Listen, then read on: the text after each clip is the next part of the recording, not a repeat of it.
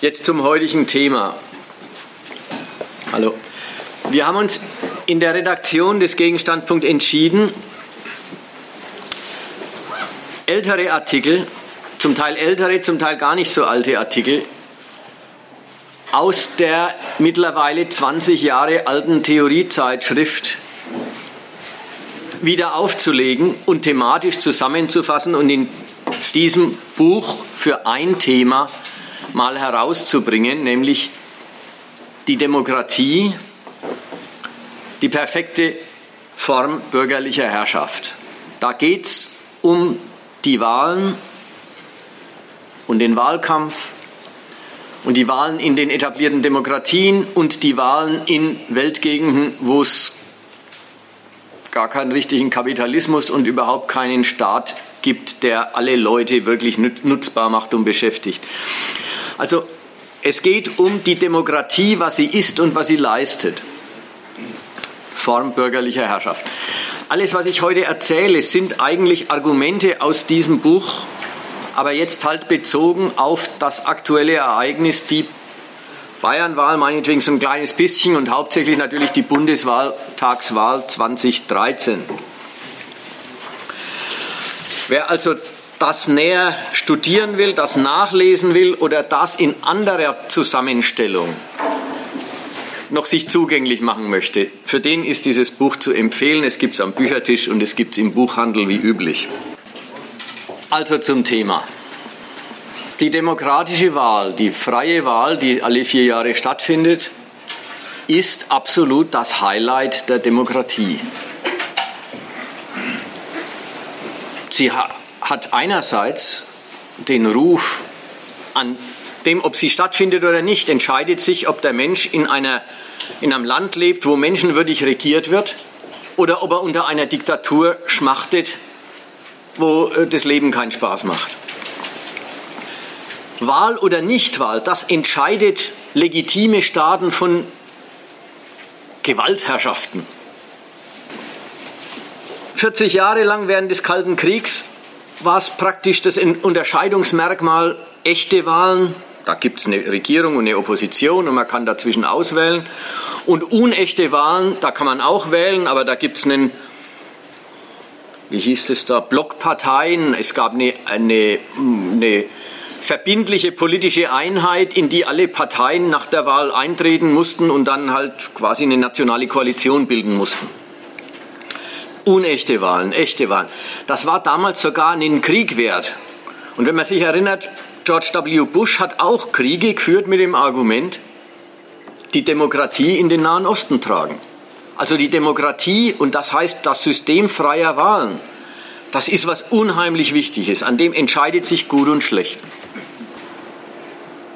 Schaut man auf den Alltag von Wahl und Wahlkampf, sind die Beteiligten unten und oben keineswegs so, so begeistert über die Geschichte.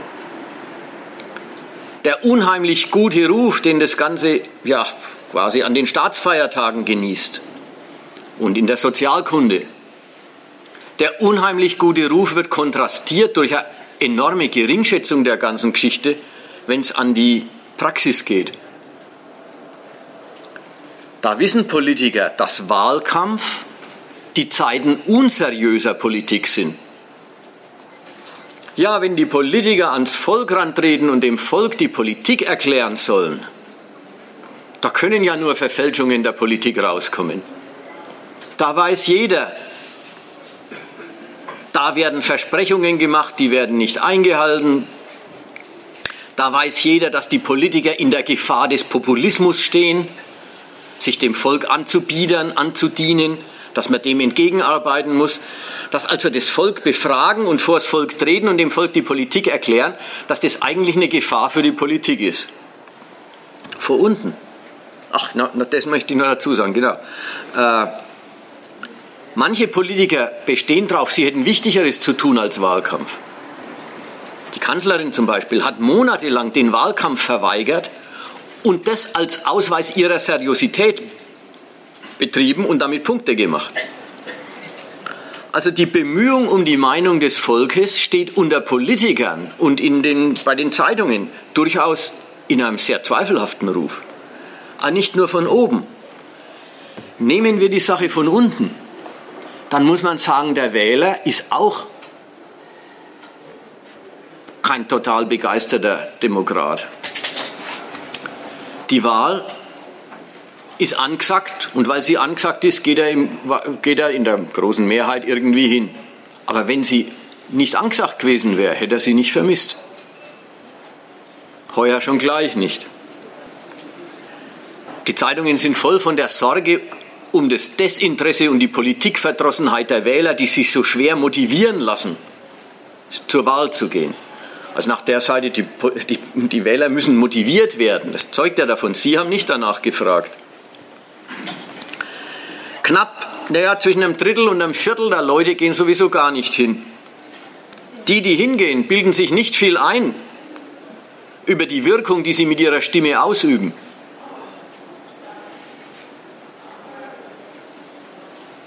Dass die da oben sowieso machen, was sie wollen, ist eigentlich Gemeingut. Kannst du auf der, äh, an der Straße praktisch sofort abrufen, die Auskunft. Von mehr oder weniger jedermann.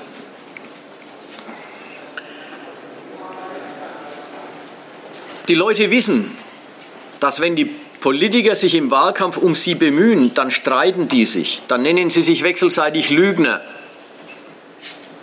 und Lumpen und erklären sich zum, zur Gefahr fürs Vaterland.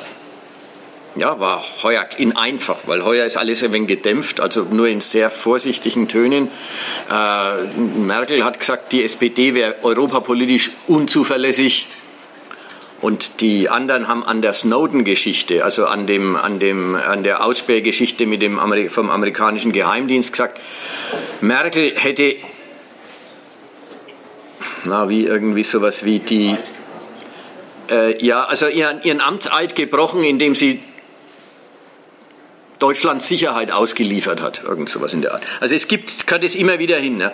Aber die, die Wähler wissen, die, Leute, äh, die, die Politiker streiten sich im Fernsehen, in, in, in Schaukämpfen. Und die Bürger wissen, so furchtbar ernst ist es nicht gemeint. Dieselben, die sich für unmöglich erklären, machen hinterher Koalitionen und kommen noch dann ganz gut wieder aus, miteinander aus und erklären damit durch ihre Praxis den Wahlkampf zum bloßen Getöse. Und wenn die Leute an Wählen gehen, dann herrscht die große Meinung, man wählt sowieso das kleinere Übel. Und auch das ist ja ein irres Argument. Dass es also was Übles ist, was man da kriegt hinterher, ist, ist den Beteiligten dann in diesem Spruch sowieso klar. Aber das Üble, das man kriegt, ist wenigstens das kleinere Üble. Und sogar der linke Spruch, wenn Wählen etwas ändern würde, wäre es verboten ist populär weit in bürgerliche und Wählerkreise hinein. Ja, man weiß, dass man durch Wählen nichts bewirkt. Oder so gut wie nichts bewirkt. Dieser Widerspruch zwischen der hochoffiziellen hohen Meinung von dieser demokratischen Institution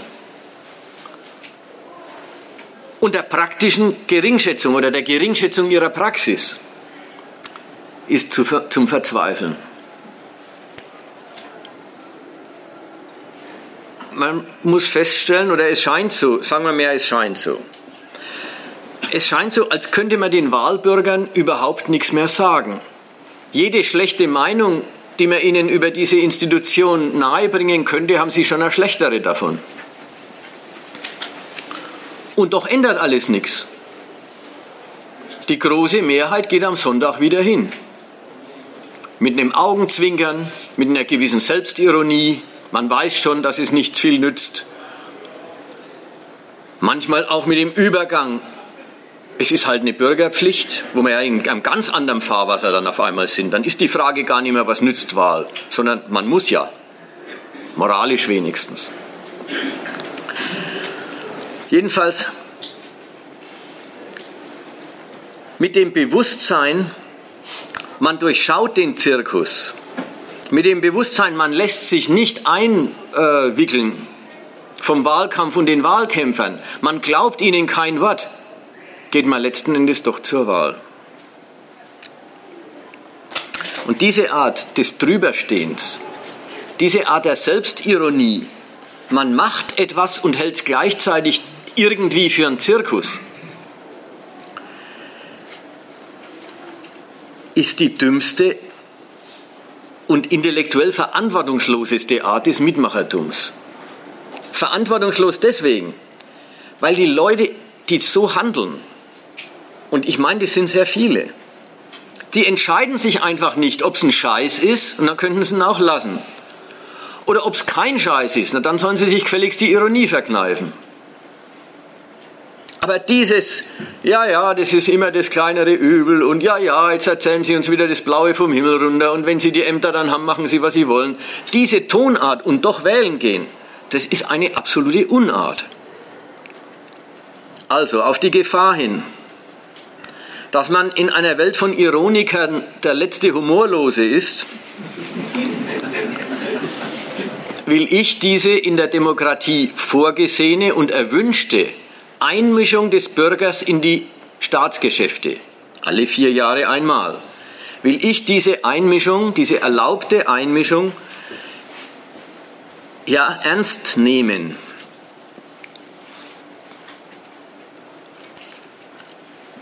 Prüfen, wie die Einmischung aussieht, wie sie vonstatten geht und was die Wahl wirklich leistet.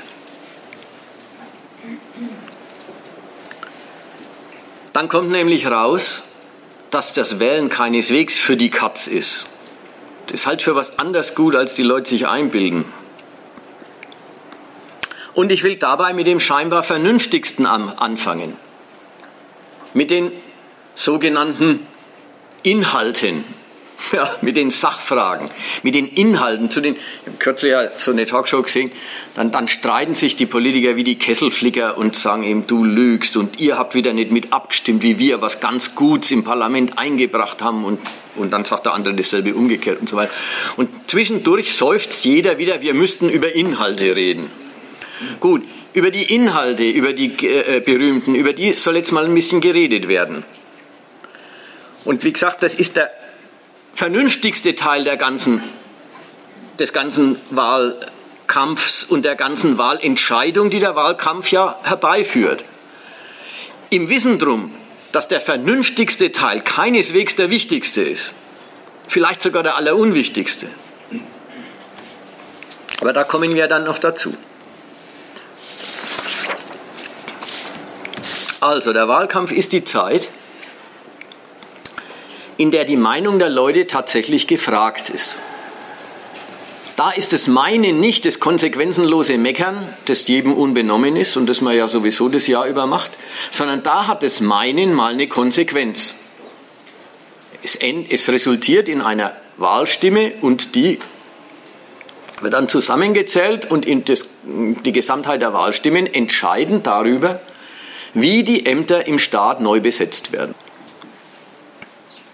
Vom Wahlkreuz hängt also echt was ab.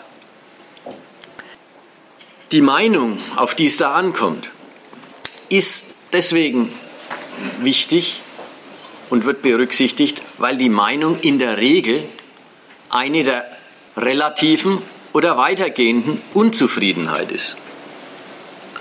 Die Unzufriedenheit, die sich im Volk durchs Regieren und durchs Regiertwerden einstellt, darf und soll sich in der Zeit der Wahl artikulieren und betätigen in, im, im Wahlakt.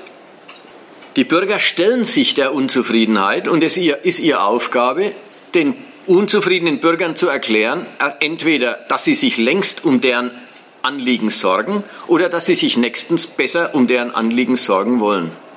Das ist eigentlich die doppelte Botschaft, die immer kommt. Ja, wir sind ja längst dabei, ja, wir tun ja was und okay, wir geben es zu, wenn mir das, die Merkel hat es so wunderbar gemacht bei so, einem, bei so einem Leiharbeiter. Ja, wenn ich das gewusst hätte, dass Sie schon zehn Jahre lang Leiharbeiter sind, dann hätten wir was dagegen unternommen. Aber jetzt wissen wir es ja, also jetzt tun wir dann. Was sich so als Dienst der Politik am Bürger vorträgt, ja, die Politik ist in der Pflicht, die, äh, die, die Unzufriedenheit, die laut wird, ernst zu nehmen. ist selber schon eine Riesenfestlegung dieser Unzufriedenheit, nämlich die Verpflichtung umgekehrt der Unzufriedenheit auf die Politik. Ist klar, was ich meine? Diese Kommunikation sagt mir, wo der Schuh drückt. Und da kommt der Politiker und sagt, und dann kümmere ich mich drum. Ist die Bestätigung der Zuständigkeit und Unzuständigkeit. Auf der, da, da kommt der Mensch und sagt, ich bin im Niedriglohnsektor. Was tust du für mich, Politiker? Und der Politiker sagt ihm, bisher gar nichts, aber nächstens machen wir einen Mindestlohn. Dann ist es die Bestätigung, ja, wer im, im Niedriglohnsektor ist, der hat auf die Politik zu warten und zu hoffen und zu setzen, dass die was für ihn tut. Er ist der passive Teil in dem Ganzen. Das, das Passive, er ist der verwaltete Bürger. Und das soll nie und nimmer aufgehoben werden, sondern er soll gerade seine Anliegen an die Politiker delegieren, die sollen sich darum kümmern. Und es ist die Festlegung aller Unzufriedenheit auf eine Deutung der Unzufriedenheit, nämlich wenn es bei mir in irgendeiner Hinsicht schlecht steht und ich unzufrieden bin, Grund zur Unzufriedenheit habe, dann muss ein Versäumnis der Politik vorliegen. Dass der Schaden der Armen die Mehrzahl der relativ armen Menschen im Land, dass das zu der ganzen Ordnung dazugehört, dass das System hat. Das, oder zumindest das, worüber man sich berechtigterweise aufregt, das kann nicht sein, was notwendig ist, sondern das ist immer nur was, was auf einen, ein Versäumnis der Politik zurückgeht und was nach besserer Politik ruft. Das Grundmuster ist in diesem, äh, ist in dem, die Bürger sollen mal den Politikern sagen, was ihnen alles nicht recht ist. Das Grundmuster ist in, in diesem Wahlkampfdialog selber schon vollkommen festgelegt. Also dass ein Niedriglöhner zum Beispiel mal sagen könnte, naja, für den Lohn bin ich selber zuständig. Da muss man sich halt organisieren, da muss man halt einen Druck als Gewerkschaft entwickeln und dann muss man den Niedriglohn bekämpfen. Ja, das ist, wenn ein Politiker sich anbietet, ich tue was für dich, ich mache einen Mindestlohn, das ist schon vollkommen aus der Welt. Aber nicht nur nach der Seite der Praxis, die dann folgt, sind die Bürger der passive Teil. Ja, auch bezüglich dessen, was an politischen Alternativen zur Auswahl steht, sind sie der passive Teil. Es sind ja nicht die Bürger, die sagen, das muss gemacht werden, sondern es ist die Politik oder es sind die konkurrierenden Politiker, die sagen, da könnten wir was anders machen, als die Regierung tut. Oder die Regierung, da könnten wir was anders machen, als wir bisher gemacht haben. Die Bürger kriegen die Alternativen vorgesetzt und sie müssen, wenn sie denn auswählen, zwischen den Alternativen, die ihnen vorgesetzt werden, auswählen. Die Alternativen selber bestimmen diejenigen, die sich mit diesen Alternativen unterscheiden wollen, weil sie sich fürs Amt bewerben. Die bestimmen, was überhaupt als Alternative auf dem Tisch ist. Und dort, wo sie es selber machen wollen wie die andere Partei, wo die Parteien keine Alternativen sehen, weil der Staatszweck und der Staatserfolg ganz eindeutige Vorgaben macht, wo sie also gar nicht anbieten, da möchten wir uns unterscheiden von der Konkurrenzpartei. Darüber gibt es auch keinen Wahlkampf und darüber gibt es auch nichts zu entscheiden.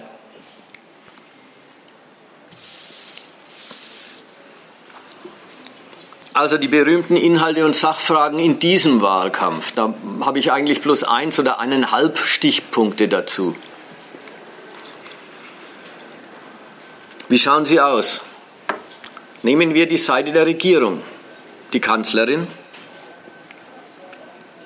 wirbt im Grunde mit nichts als ihrem Erfolg für Deutschland.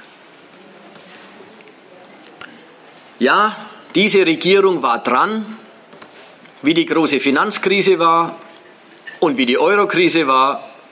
Und Deutschland ist durch diese beiden Krisen relativ gut durchgekommen, jedenfalls wenn man sie mit den Nachbarländern vergleicht. Das ist der große Erfolg der Regierung. Auf den plädiert sie.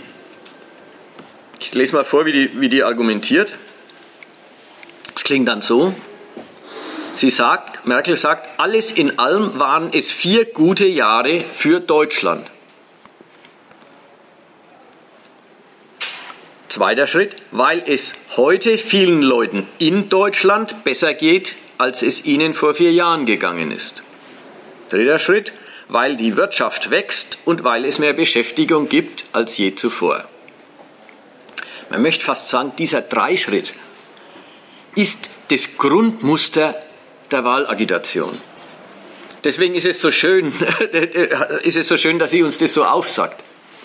Der Dreischritt heißt erstens Vier gute Jahre für Deutschland. Damit bekennt die Kanzlerin, ihr Auftrag, ihr Amt gilt Deutschland. Ihr Amt gilt der Nation und ihrem Erfolg. Merkt man ja auch dann in der durchgeführten Wahlwerbung, die Plakate heißen überhaupt nur das Bild der Frau und Kanzlerin für Deutschland. Andere Parteien sagen einfach wir in Bayern.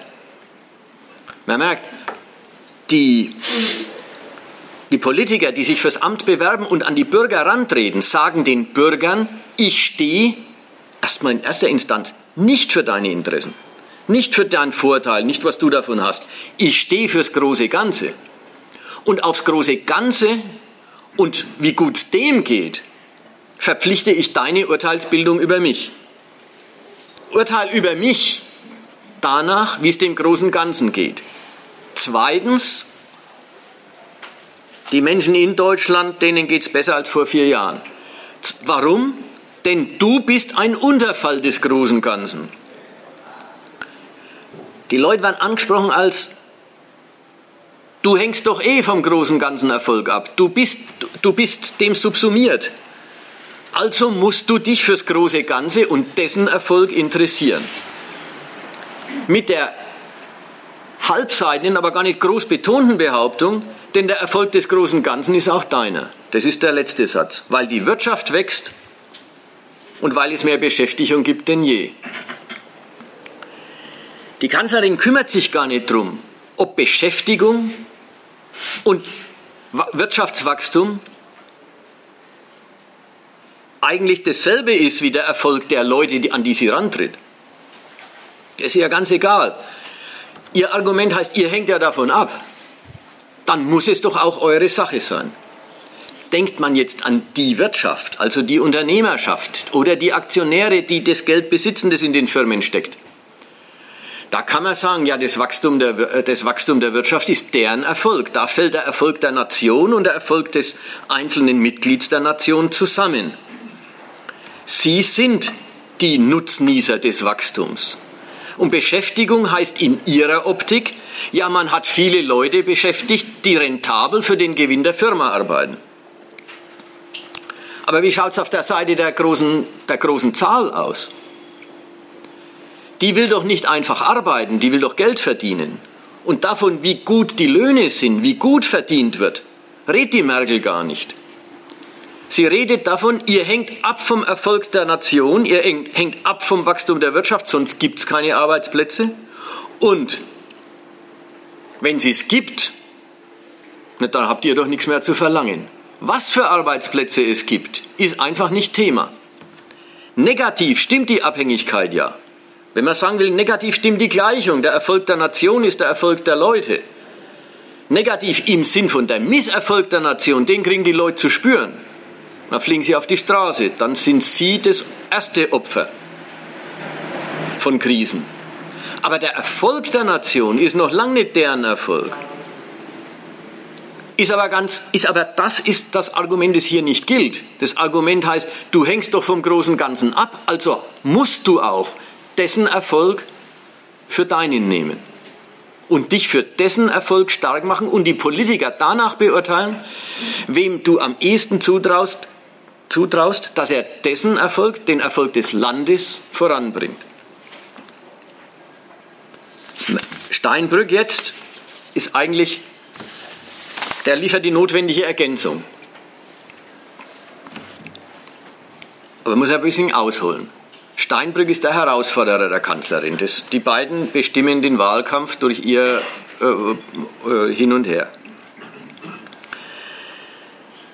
Steinbrück bestreitet Merkels Erfolge in Sachen Wachstum, Krisenbewältigung und sogar in Sachen Eurorettung nicht. Und das macht seine Schwäche aus.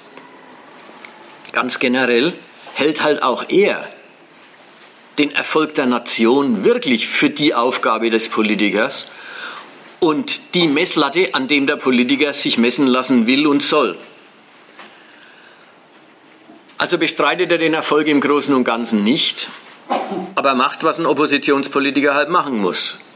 Er muss der Regierung am Zeug flicken, wenn er Stimmen werben will. Und was macht er? Er gießt Wasser in den Wein und sagt, so toll ist er nun auch wieder nicht der Erfolg. Er erinnert an die Schattenseiten des Erfolgs. Man merkt, es immer schon ein matter Angriff, wenn er den Erfolg stehen lässt. Aber er erinnert an die Schattenseiten des Erfolgs und sagt, Deutschland ist das Land mit dem größten Niedriglohnsektor in Europa. Übrigens noch eine kleine, kleine, kleine Klammer dazwischen. Das macht er, weil er halt der Oppositionschef ist. Äh, Wäre es umgekehrt, wäre er der Kanzler und Merkel die Herausforderin, täte Merkel den Erfolg madig machen und er den Erfolg loben. Man merkt, es hängt gar nicht an denen ihrer politischen Orientierung, es hängt gar nicht an denen ihrer Programmatik, ob sie Erfolg sehen oder nicht sehen. Es hängt einfach daran, ob sie, ob sie die sind, deren Geschäft es ist, den Erfolg zu verteidigen, weil man wiedergewählt werden will, oder die sind, deren Geschäft es ist, den Erfolg schlecht zu machen, weil man statt der anderen gewählt werden will. Also er sagt, Deutschland ist das Land mit dem größten Niedriglohnsektor in Europa. Sein Beitrag ist eigentlich die Widerlegung der Gleichung von der Merkel. Der Erfolg des Landes ist der Erfolg des Einzelnen. Nein, jetzt kommt's raus. Das Land war sehr erfolgreich.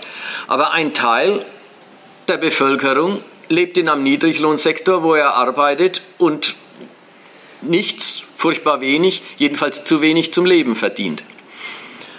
Vielleicht muss man noch an eins erinnern, dass es einen Niedriglohnsektor mit so ungefähr einer Million oder zwei Millionen oder drei Millionen Leuten gibt, betrifft nicht bloß die drei Millionen Leute, sondern es betrifft immer alle, die Löhne kriegen.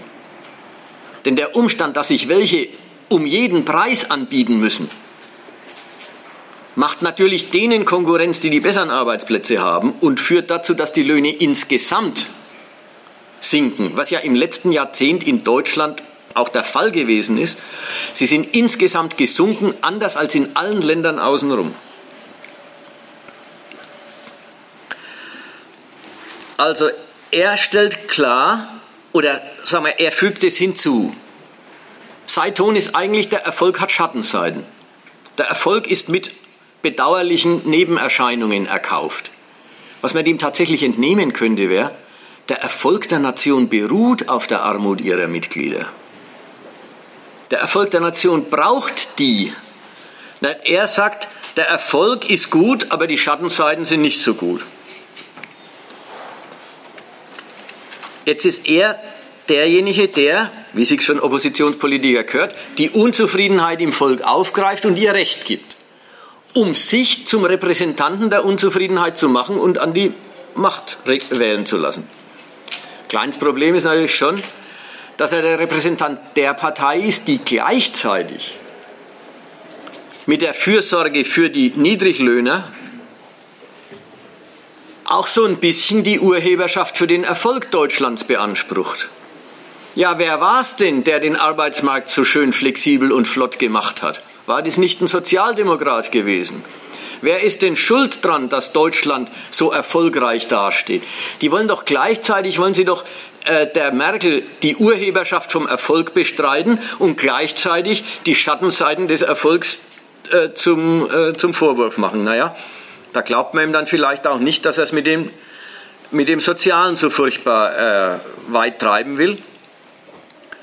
Aber bei ihm steht ja auch so furchtbar gar nicht, wird ja so furchtbar viel auch gar nicht versprochen. Jetzt heißt es halt, Heute müsse man eben nachjustieren, nachdem man nach zehn Jahren äh, Hartz IV gemerkt hat, dass die allgemeine Verarmung an manchen Stellen weiter kürt hat, als man es inzwischen richtig findet.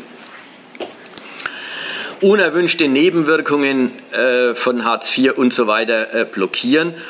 und eben Mindestlöhne und äh, Neuregelungen der Leiharbeit und Neuregelungen äh, der, der, eben der Hartz-IV-Betreuung äh, und so weiter. Sowas ist, steht so im Prinzip alles äh, im Programm, das die SPD so vorträgt. Die Regierung kriegt jetzt einen Vorwurf. Und der Vorwurf ist selber nochmal noch mal eine Riesenentschuldigung. Die Regierung kriegt den Vorwurf, diese Nachjustierung, die die SPD nötig findet, zu unterlassen. Da gibt es Formeln dafür, da sagt er, bei unter Merkel herrsche Stillstand. Keine, die, die Politik habe keine Richtung, sie bewege sich nur im Kreisverkehr. So Zeug ist durch die Presse gegangen. Denkt schon, was soll denn der Schmann? Aber was ist die Auskunft? Die Auskunft ist, dass hier etwas vorliegt, was übel ist, was kritikwürdig ist, wird nicht als, das ist die Tat der Politik ausgedrückt, sondern es ist die Unterlassung der Politik, dem Abhilfe zu schaffen. Eine schöne Verherrlichung sogar noch der Politik der Konkurrentin. Nicht, dass sie das herbeiführt, nicht, dass sie verantwortlich ist für diese Nöte, sondern verantwortlich ist sie nur für die Nichtabschaffung dieser Nöte, für die Nichtabhilfe. Dass sie der Grund, dass ihr Politik der Grund für die Armut ist, wird nicht gesagt, sondern ihr Politik ist der Grund für die Nichtbewältigung der Armut. Naja, und so geht es dahin. Natürlich haben die noch mehr Themen, die drohende Altersarmut wegen der Rentenreform, die äh, fehlenden Krippenplätze für, die, für diese äh, Kindertagesstätten, die Pflegefinanzierung und so weiter und so weiter. Und all das hat immer das Grundmuster, die Schäden, die die Leute erleiden müssen, nimmt die Oppositionspartei auf, gibt den Klagen Recht, um sie in ein Mandat für neues Regieren, nämlich von sich selber, zu übersetzen. Dazu muss man natürlich immer der anderen Seite, der regierenden Seite, den Vorwurf machen, sie macht alles falsch und selber behaupten, man wird es anders machen. Schaut man dann näher hin, dann ist die Frage Mindestlohn, wie ihn die SPD vorschlägt, 8,50 Euro, und Mindestlohn, wie ihn die CDU vorschlägt, branchenspezifische Lohnuntergrenzen vereinbart zwischen Gewerkschaften und Arbeitgebern, dann aber von der Arbeitsministerin allgemein verbindlich gemacht. Schaut man näher hin, ist der Unterschied zwischen wie die SPD die Pflegereform machen will und wie die CDU die Pflegereform machen will und so weiter und so weiter. Schaut man näher hin, ist das alles eine Sache, die bloß noch Spezialisten interessiert. Die Unterschiede sind ja auch kaum zu sehen. Genau das wird jetzt in, dieser, in diesem Wahlkampf von der Presse und dem Fernsehen aufgegriffen und beklagt. Die Wahlmüdigkeit des Bürgers, die im Raum steht, kriegt von den Presseleuten recht und die sagen, ja, dieser Wahlkampf ist ja auch der größte Langweiler seit Jahrzehnten. So ein öder Wahlkampf. Man kann die Parteien kaum unterscheiden in ihrer Programmatik. Richtig, und das ist, und das, das ist keine Feststellung, sondern das ist ein Vorwurf an die Politiker. Was seid ihr für Politiker? Ihr bringt keine Alternativen her. Diese Presseleute sind weit davon entfernt, zu sagen, welche Alternativen sie eigentlich sehen oder haben wollen. Sie sind auch weit davon entfernt zu sagen, es gäbe überhaupt Alternativen oder nicht die sagen, jetzt ist Wahlkampf, da müssen Politiker doch Alternativen präsentieren. Dann merkt man mal den, den, die, die Umkehrung, jetzt steht doch alles auf dem Kopf. Jetzt ist nicht mehr so, dass, weil es Alternativen der Politik gibt, muss gewählt werden. Oder meinetwegen, weil die Politiker sich über gewisse Lösungen von Staatsfragen nicht einig werden kann, soll das Volk mit seinem Votum entscheiden. Nicht, weil es Alternativen gibt, soll gewählt werden, sondern jetzt heißt es, weil gewählt werden soll, braucht es doch Alternativen. Man muss dem Volk irgendeinen Unterschied bieten, denn sonst hat es doch keinen Grund zu wählen. Und da merkt man, das ist der Einstieg in den Betrug. Das ist der Einstieg. Jetzt muss der Schein von Alternativen erzeugt werden. Jetzt werden Alternativen, jetzt werden Unterschiede der Parteien aufgebauscht, die in der tatsächlich mickrig sind, die werden zu sein oder nicht sein von Deutschland hochgejubelt. Oder es werden Unterschiede erfunden, die es gar nicht gibt.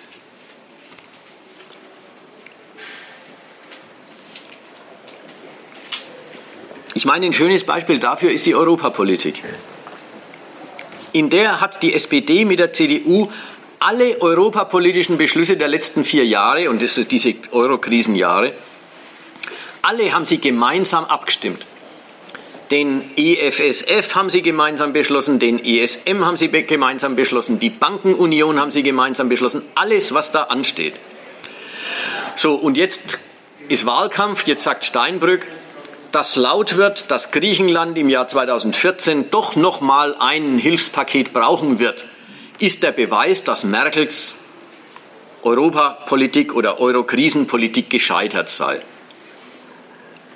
Schäuble sagt, wir bestehen darauf, dass die den Haushalt konsolidieren, dass sie sparen. Und wenn sie das alles erfüllen, dann steht Deutschland 2014 natürlich mit weiteren Hilfen bereit, denn irgendwann muss das Land natürlich wieder kapitalistisches Wachstum erzeugen, damit es nicht auf ewig ein, ein, äh, eine Belastung für den Euro und den Euroraum ist, sondern wieder ein Beitrag dazu wird. Also Schäuble sagt, Haushaltskonsolidierung, Sparpolitik, dann neue Kredite, damit Wachstum. Und was sagt Steinbrück? Steinbrück sagt, Wachstum, denn ohne Wachstum können die den Haushalt nie konsolidieren und das müssen sie natürlich. Und dafür muss man bei den Krediten ja, früher sagen, dass man dazu bereit ist. Mehr ist es ja gar nicht. Man merkt, jetzt streiten sie sich. Der eine macht die Reihenfolge sparen, konsolidieren, Kredite für Wachstum und der andere sagt Kredite für Wachstum, damit konsolidieren. Im Grund wollen sie genau das Gleiche. Und sie machen ja auch genau das Gleiche. Aber ein Streit um Merkels Austeritätspolitik macht Europa kaputt und Merkel umgekehrt, oder Schäuble ist da der Vertreter davon, den Partnerländern immer neue Kredite ohne Konditionen in Aussicht zu stellen, führt nicht zu deren Konsolidierung. Das sich um die Ohren hauen und so tun, als ob das das Sein und Nichtsein von Europa wäre, das ist Wahlkampf. Machen wir ein Zwischenfazit. Zum Thema Sach. Äh, zum, zum Abschnitt Sachthemen oder die berühmten Inhalte. Ja, im Wahlkampf darf der Bürger die Politik daraufhin befragen, ob sie ihm nützt.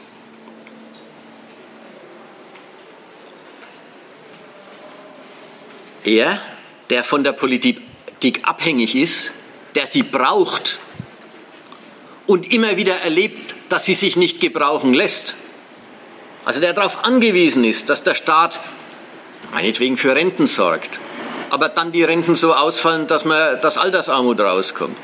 Der es braucht, der die, die, die, die Rechtsordnung braucht, damit überhaupt der vereinbarte Lohn bezahlt wird, wenn die Arbeit getan ist. Ja, so selbstverständlich ist es ja auch nicht, wenn nicht die Staatsmacht hinter den Verträgen steht. Aber dann erfährt, dass auch der gezahlte Lohn in manchen Fällen furchtbar niedrig ist. Er braucht den Staat, aber der lässt sich nicht gebrauchen. Das führt, er kriegt im, im Wahlkampf kriegt er das Angebot, schau, welche der Alternativen der Politik dir mehr nützen. Und die Zumutung dabei ist, er soll und muss sich dabei da, dafür für, für die Politik aussprechen er muss seinen Standpunkt wegen seines Interesses, muss er seinen Standpunkt verlassen und sich auf den Standpunkt des Staates stellen. Und das sagen die ihm auch alle noch, wenn sie ihm das Blaue vom Himmel runter versprechen, wenn sie sagen, wir kümmern uns um die Renten und um die Krankenversicherung und um die Schulen und um alles Mögliche. Dann sagen sie immer dazu, und alle unsere Wahlversprechen stehen unter dem Vorbehalt der Finanzierbarkeit. Was heißt das für den Menschen, der sagt, jetzt will ich die, an der Rentenfront oder an sonst einer Front irgendeine Verbesserung? Er wird darauf verwiesen, erstens, er muss auf den Staat hoffen, der es ihm schafft. Und er wird gleich davon unterrichtet und der Staat kann ihm die gute Tat bloß leisten, wenn er selber finanzkräftig ist. Wenn er also selbst über das Wachstum der Wirtschaft und über das Wachstum des Steueraufkommens und über wachsende Haushaltsfreiheiten eben darüber disponieren kann, ob Geld auch für den Bürger und seine Nöte übrig sind, ist. Diese, diese Übersetzung, die man sich da antun muss, das ist eigentlich die, die, die Leistung, die abverlangt wird. Wegen deiner Interessen musst du dich doch für Deutschland interessieren. Und dann bist du aber nicht mehr auf dem Standpunkt deiner Interessen, sondern dann bist du auf dem Standpunkt, erst kommt das große Ganze, erst kommt der Erfolg Deutschlands. Und was dann für dich herausspringt, siehst du hinterher. Das ist die Zumutung der Wahl. Da fällt mir jetzt so ein Stichwort ein, wer, wer äh, Politikwissenschaften studiert oder wer Sozialkunde lernt, der kriegt irgendwann mal gesagt, in der Demokratie würde durch die Wahl die Herrschaft bestellt oder Herrschaftsbestellung durch Wahl. Und ich bin mir ganz sicher, das hat jeder, das haben viele schon mal gehört. In der Demokratie äh, findet Herrschaftsbestellung durch die freie Wahl statt. Und ich bin mir ziemlich sicher, all die Politologen und Sozialkundelehrer, die das im Mund führen, denken sich nichts dabei. Die meinen Herrschaftsbestellung halt sowas wie, naja, da wird die nächste politische, Politikermannschaft durch die Wahlentscheidung ins Amt gehoben. Aber die Phrase wäre mal ernst zu nehmen. Da wird Herrschaft bestellt, in Auftrag gegeben. Und das heißt schon was, das heißt eine ganze Menge. Das heißt nicht nur, Leute stimmen dem zu, dass andere über ihre Lebensbedingungen und Chancen entscheiden.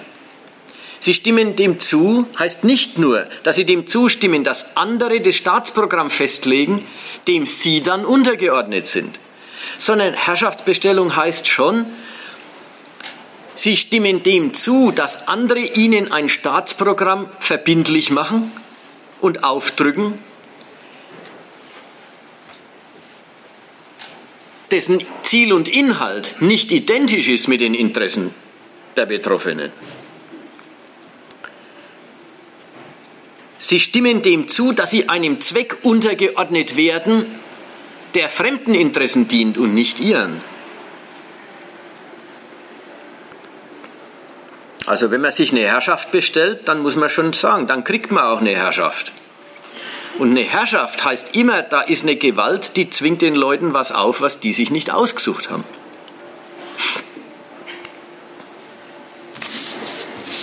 So, das war so ein Zwischenfazit. Und zu dem Zwischenfazit gehört vielleicht noch ein Punkt. Ist euch mal aufgefallen, dass im Wahlkampf, ich habe jetzt ein paar so Themen aufgebracht, äh, äh, erwähnt, dass im Wahlkampf über die Interessen der Reichen und ob man für die was tun könnte, nicht geredet wird. Da merkt man schon, der Wahlkampf richtet sich an die, an die große Masse derer, die Grund zur Unzufriedenheit haben. Und deren Unzufriedenheit ist es, die bearbeitet wird durch den Wahlkampf. Ich habe vorhin gesagt, die Ebene der Sachfragen ist die vernünftigste aber keineswegs die, keineswegs die wichtigste und schon gleich nicht die einzige. Jetzt geht es weiter. Die nächste Ebene der politischen Argumentation im Wahlkampf macht sich frei von den Nöten, dass die Politiker sich immer in Sachfragen unterscheiden sollen und es letztlich so schlecht geht. Politiker machen einen Fortschritt. Die gehen weg von den Sachfragen und sagen, okay, vielleicht merkt man an der Rente oder an der Schulreform die sozialdemokratische, die liberale Handschrift nicht mehr gut.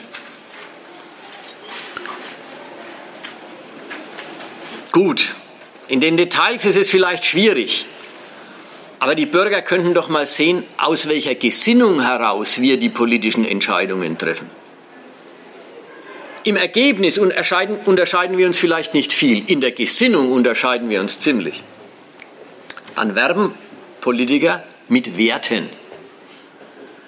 Jetzt nehmt mal das SPT-Plakat.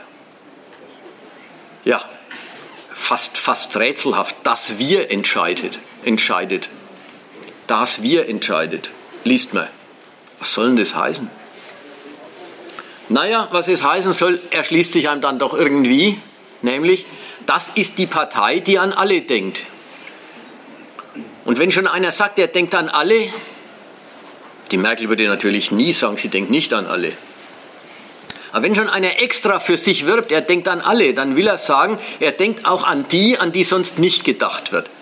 Er denkt auch an die, die im Schatten stehen, er denkt auch an die nicht so erfolgreichen, er denkt an die Sozialschwachen. SPD hat halt eine moderne und bisschen kryptische Formel dafür, dass sie halt seit 150 Jahren die Partei der Solidarität und sozialen Gerechtigkeit ist. Und das ist das, was ich meine. Die wirbt jetzt gar nicht mehr für schau meine Politik an, da siehst du's, sondern schau meine Gesinnung an. Wenn du das in der Politik nicht findest, dass es so viel anders ist wie das, was die anderen machen, in meiner Gesinnung, da siehst du doch, ich bin, ich bin für die Sozialschwachen. Und genau so kommen andere Parteien und sagen, ich bin für das Konservative, ich bin dafür, dass alle sich an die Werte halten und ihr Pflicht tun und dann ist doch alles in Ordnung, wenn alle ihr Pflicht tun. Und dann gibt es die FDP, die sagt, ich bin dafür, dass die Freiheit des Bürgers möglichst wenig eingeschränkt wird und der Staat möglichst äh, sich zurücknimmt. Das ist unsere Gesinnung. Im Detail ist es wieder schwer zu finden, aber als Gesinnung ist es doch erkennbar. Es ist das Angebot an die Bürger. Wenn er den Unterschied nicht in der Sache merkt, identifiziert euch einfach mit unserer Haltung. Naja, und dann darf der Bürger sagen, was ist ihm sympathischer? Ein Politiker, der das soziales Herz hat? Oder ein Politiker, der ein bisschen sittenstreng ist und auf die Moral achtet? Oder ein Politiker, der eigentlich alle Staatsmaßnahmen als womöglich sind sie zu viel bekrittelt. So, jetzt auf der Ebene sollen sie jetzt sich identifizieren. Und da merkt man jetzt was, der, der Wahlkampf ist immer auch eine Definition dessen, was in diesem Land dem Wähler zugetraut oder als seine Kompetenz zugeschrieben wird. Im ersten hatten wir noch, Ebene der Sachfragen, hatten wir noch, der Bürger ist nicht kompetent, die, die, die, die Staatsalternativen festzulegen.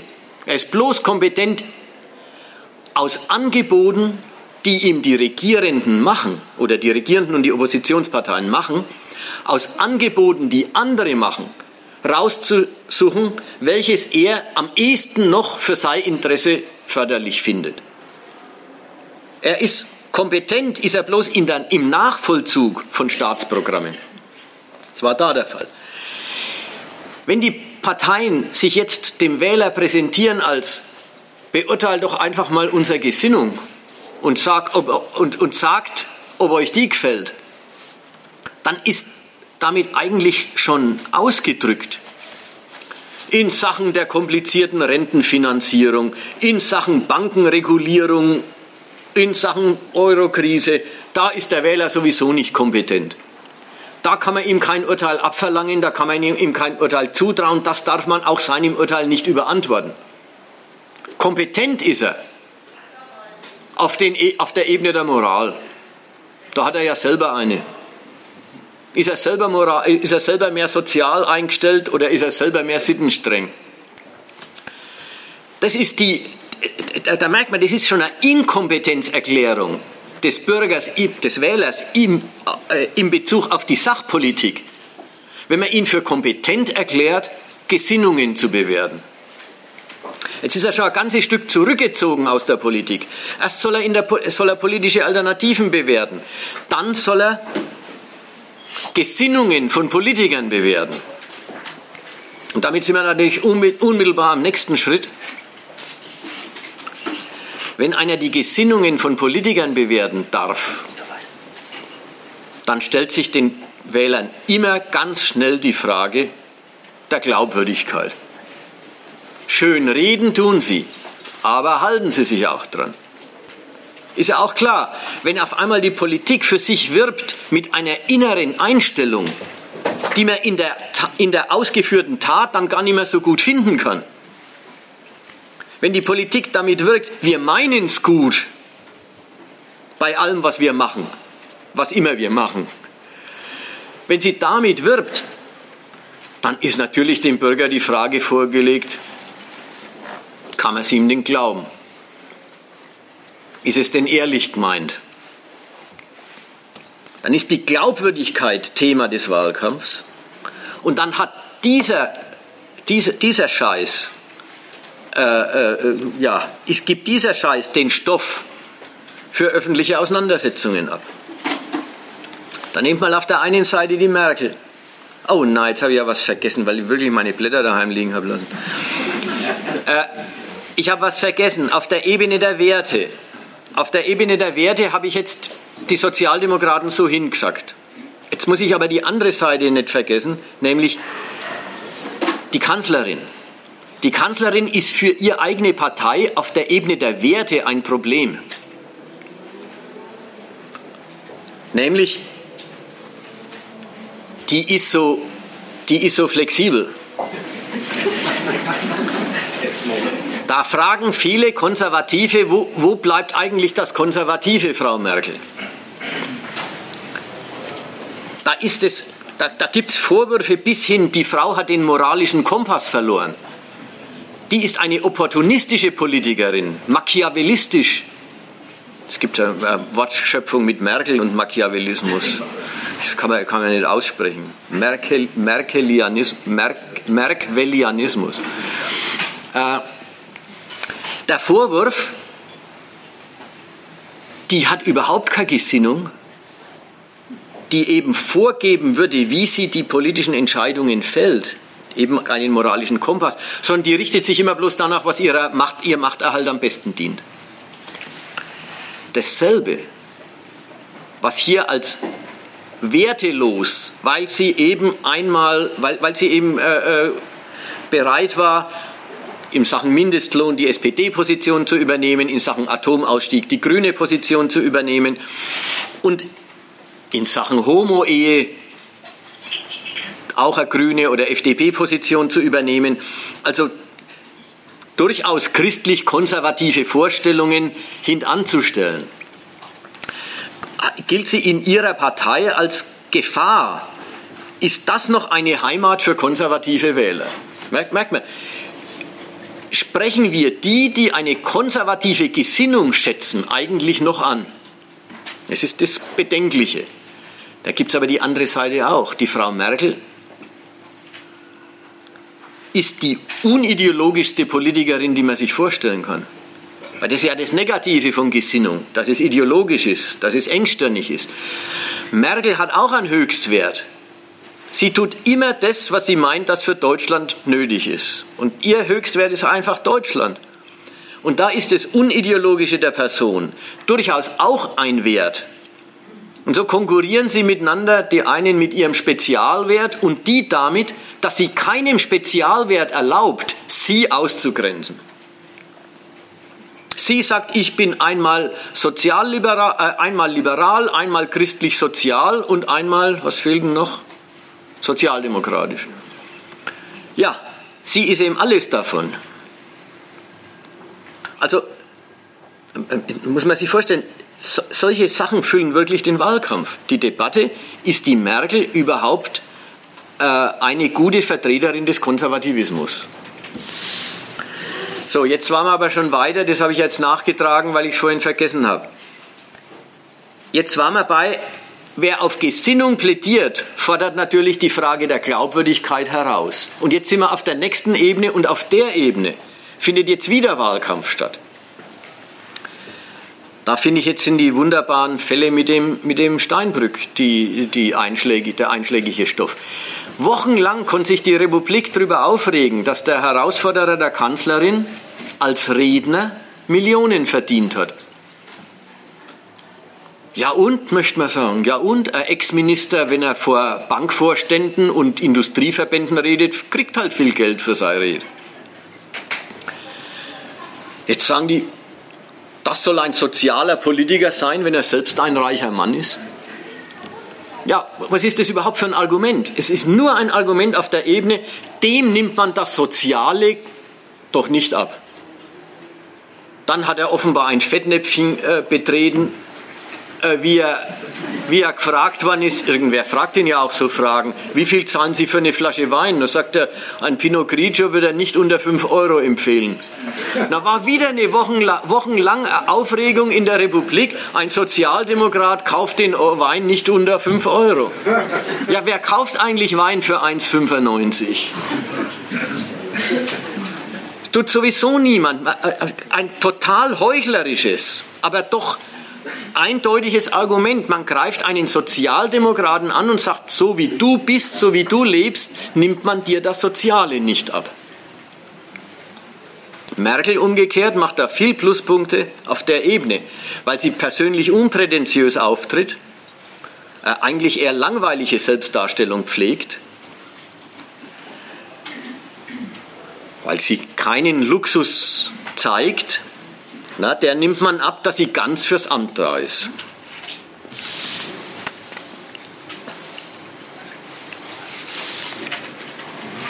Denkt mir wieder an den Wähler. Der Wähler soll jetzt sagen, ich suche mal raus, wen ich für glaubwürdig halte. Also nicht bloß, ich suche mal raus, wessen Gesinnung ich für attraktiv halte, sondern jetzt, ich suche mal raus, wen ich für glaubwürdig halte. Was sagt da der Wähler? Oder was für eine Entscheidung ist ihm da zugemutet?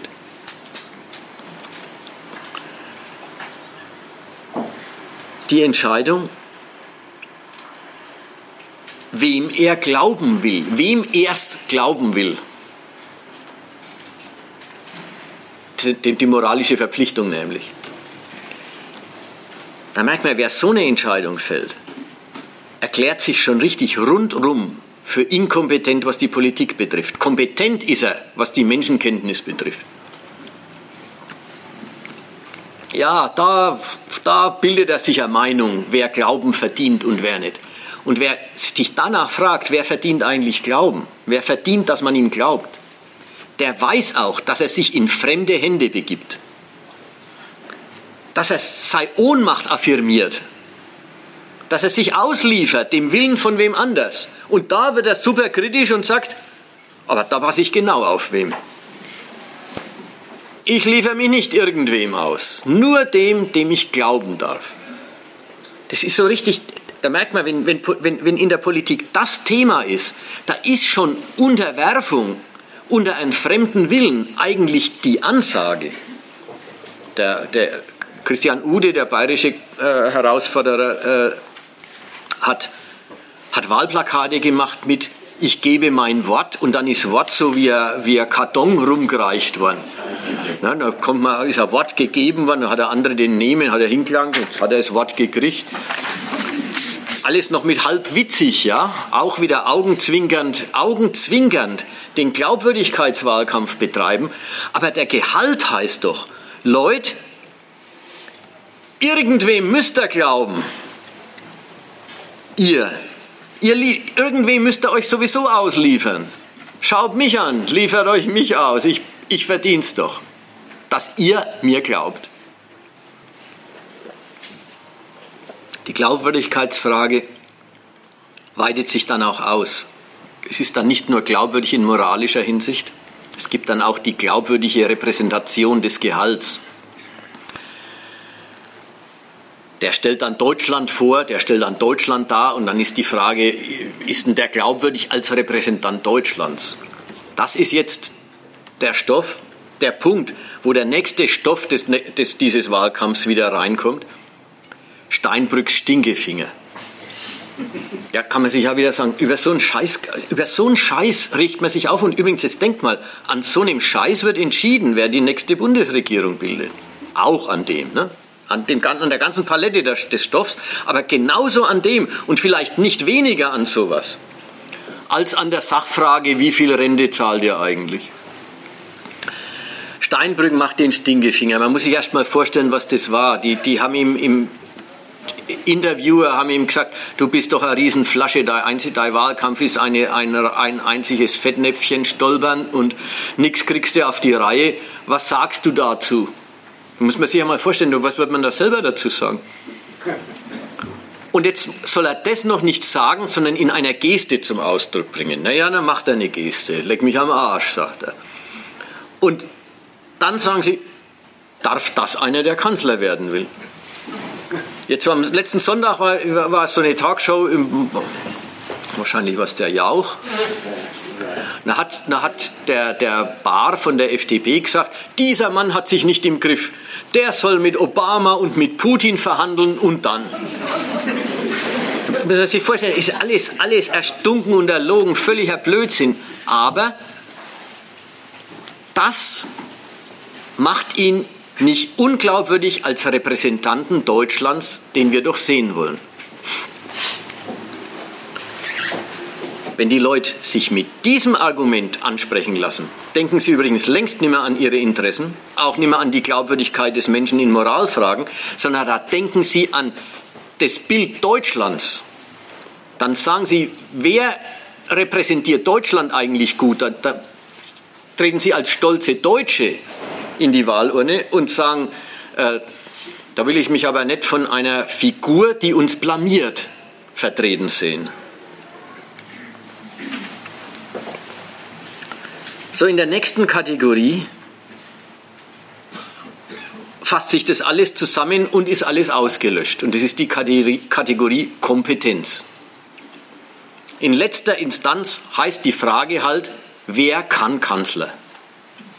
Ja, ist jetzt ja im Deutschen auch möglich inzwischen solche Formulierungen.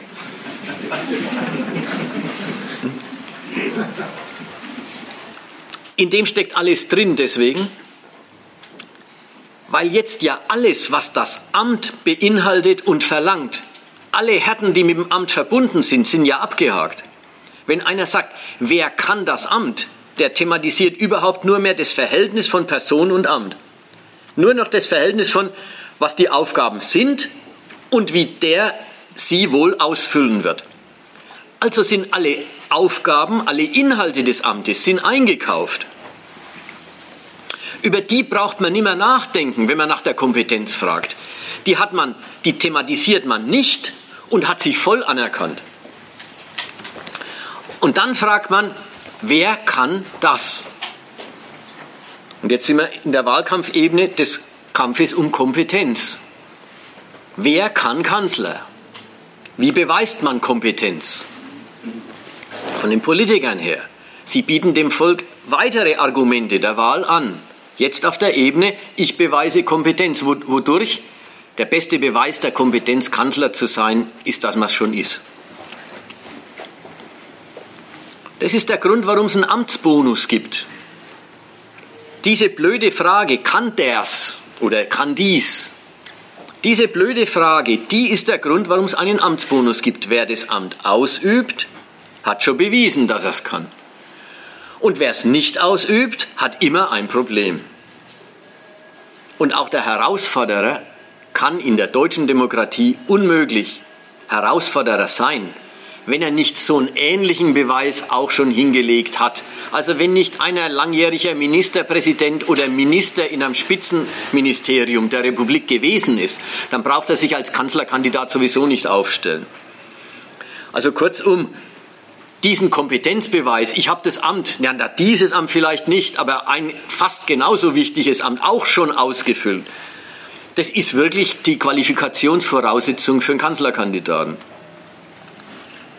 Der nächste Beweis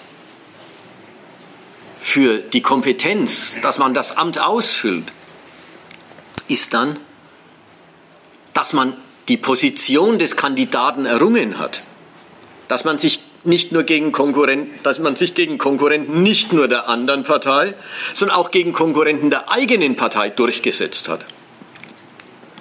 Dass man die erfolgreich weggebissen hat. Dass man rücksichtslos genug im Konkurrieren um, die, um den Aufstieg in der eigenen Partei gewesen ist. Da denkt mal, wie es der Merkel immer, immer mit dem ja immer mit der Kombination von einem leichten Schauern, was für rücksichtslose Kerle das sein müssen, und Hochachtung, sie ist es. Wie, wie der attestiert wird, sie hat alle ihre Konkurrenten aus ihrer Generation beseitigt. Ja, vom Roland Koch über den, äh, oder vom Friedrich Merz über den Roland Koch bis hin zum Wulff. Alle, die möglicherweise Kanzlerkandidat werden könnten, hat sie zwischen fertig gemacht und weggelobt, aus dem Weg geräumt. Und das wird ihr angerechnet. Beim Seehofer ist es ähnlich. Der schuriegelt seine Minister in einer Weise, Hut ab. Ja, da merkt man jetzt, sich in der äh, Kompetenz, die Kompetenz des Amts auszuüben, heißt auch sich in der Konkurrenz durchgesetzt haben. Was beweist man da? Da beweist man Durchsetzungsfähigkeit, da beweist man Führungsstärke. Da beweist man die nötige Rücksichtslosigkeit, da beweist man Machtwillen. Und alles das sind keine negativen Attribute. Das ist wichtig. Keine negativen Attribute. Machtwillen ist ein Prädikat für einen Politiker. Und wer den fehlen lässt, ist untauglich. Und wenn er das Amt mal erreicht hat, dann, hat er in, dann zeigt er Integrationsfähigkeit. Nämlich, dass er dafür sorgt, dass alle unter ihm auch ihm zuarbeiten und nicht quertreiben. Kompetenz ist also kein so ein Geheimnis. Klar, über, das, über den Inhalt, was, die, was der Kompetente so zu tun hat, braucht man nicht mehr reden. Das ist alles unter Amt verbucht. Und der Frage, ob das Amt gut ausgeübt wird. Aber die Qualifikationen, die da gesucht werden bei Kompetenz, gehen schon eindeutig auf Führungspersönlichkeit. Und Führungspersönlichkeit auswählen, muss man mal denken heißt für einen Wähler, er definiert sich als Geführten. Wer eine Führungspersönlichkeit wählt und wer fragt, wer ist es denn, und ganz kritisch ist bei Führungspersönlichkeiten, da lässt er sich nichts vormachen. Schwachmarken, die sich als Führungspersönlichkeiten aufführen, durchschaut er. Nur echte Führungspersönlichkeiten wollen wir. Aber was heißt das? Die Leute, wenn sie das Wahlkreuz mit dem Argument machen, dann definieren sie sich als zu Führende.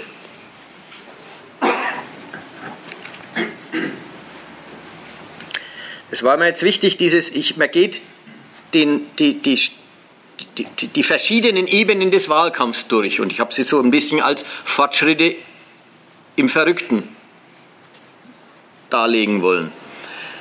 Und jeder dieser Stufe definiert immer, auch, immer nicht bloß womit die Politiker für sich werben, sondern immer auch, was der Wähler für ein Typ ist. Bleibt mir nur noch ein kurzes Resümee an der Institution der Wahl. Das ist jetzt ein getrennter Punkt. Jetzt bin ich nicht mehr beim Wahlkampf und seinen Argumenten, sondern die Institution der Wahl. Wozu ist der Bürger eigentlich berechtigt? Ja, er ist berechtigt, seine Stimme abzugeben. Die Stimme ist ein eigentümlich inhaltsloser Ausdruck des Bürgerwillens. Es ist ein Kreuz hinter einer Person oder Partei.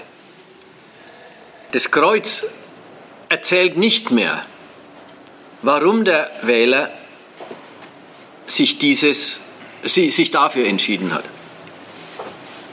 Ob er aus der ersten oder aus der letzten Ebene der Wahlargumente äh, ob, er, ob er bei der ersten oder bei der letzten Ebene der Wahlargumente sein, seinen Grund für die Wahlentscheidung gefunden hat, ist völlig wurscht. Ob dem die Nasen von, von dem einen quält oder nicht quält, oder ob er sich bei Mutti aufkommen fühlt, sagen wir mal, weil sie selber eine Mutti ist, ist genauso interessant und wichtig, wie wenn man sich in die Europapolitik eingearbeitet hat und meint, irgendeine Nuance der einen oder anderen Partei wäre besser oder schlechter. Es ist völlig wurscht. Und jeder, der meint, ein Wahl, eine Wahlstimme wäre ein Argument, wird deutlich dessen belehrt, dass es nicht so ist. Denn wenn man auf den Wahlzettel versucht, eine nähere Bestimmung seiner Wahlentscheidung abzugeben, macht man ihn ungültig. Also wer mehr draufschreibt als ein Kreuz, macht den Wahlzettel ungültig. Wenn er draufschreibt, warum er das gewählt hat zum Beispiel, ist es schon, schon weg kann man zählt zu den ungültigen Stimmen, wird sie weggeschmissen. als dieses, als dieses, als dieses Votum ohne Inhalt taugt es überhaupt bloß zu einem, zusammengezählt zu werden. So, und dann war es ein, ein, ein, ein, 30, ein 30 Millionstel. Und das 30 Millionstel mit seiner, mit seiner Bedeutungslosigkeit kriegt Bedeutung erst dadurch, dass andere von den 30 Millionen auch auf dieselbe Person oder auf dieselbe Partei ihr, ihr Kreuzchen hingemacht haben und dann halt die oder jene die Mehrheit hat. Und was der Wählerwille ist, den Wählerwillen gibt es sowieso nicht, es gibt lauter Wähler, aber der Wählerwille ist ja sowieso ein Konstrukt. Aber dieses Konstrukt wird ernst genommen. Was der Wählerwille ist, kriegt der Wähler vom Gewählten gesagt. Hinterher, wenn Sie gewählt sind, sagen Sie, was der Wählerauftrag Ihnen alles, äh, ja, worin der Wählerauftrag besteht, ne? in dem, was Sie wollen. Zu dieser Wahl kann drei Prädikate frei, gleich und geheim. Und die drei Prädikate sind, die unterscheiden die echte Wahl von falschen Wahlen. Frei, gleich und geheim. Und die drei Prädikate sind selber noch einmal, äh, wie sagt man da, aussagekräftig. Das erste ist frei. Ja, darauf kommt es an. Dem Wähler darf man seine Wahlentscheidung nicht aufdrängen, nicht befehlen. Es muss seine sein. Und es ist richtig, denn es kommt ja darauf an, dass er sich entscheidet. Es kommt darauf an, dass er sich für eine Variante des Regiertwerdens entscheidet.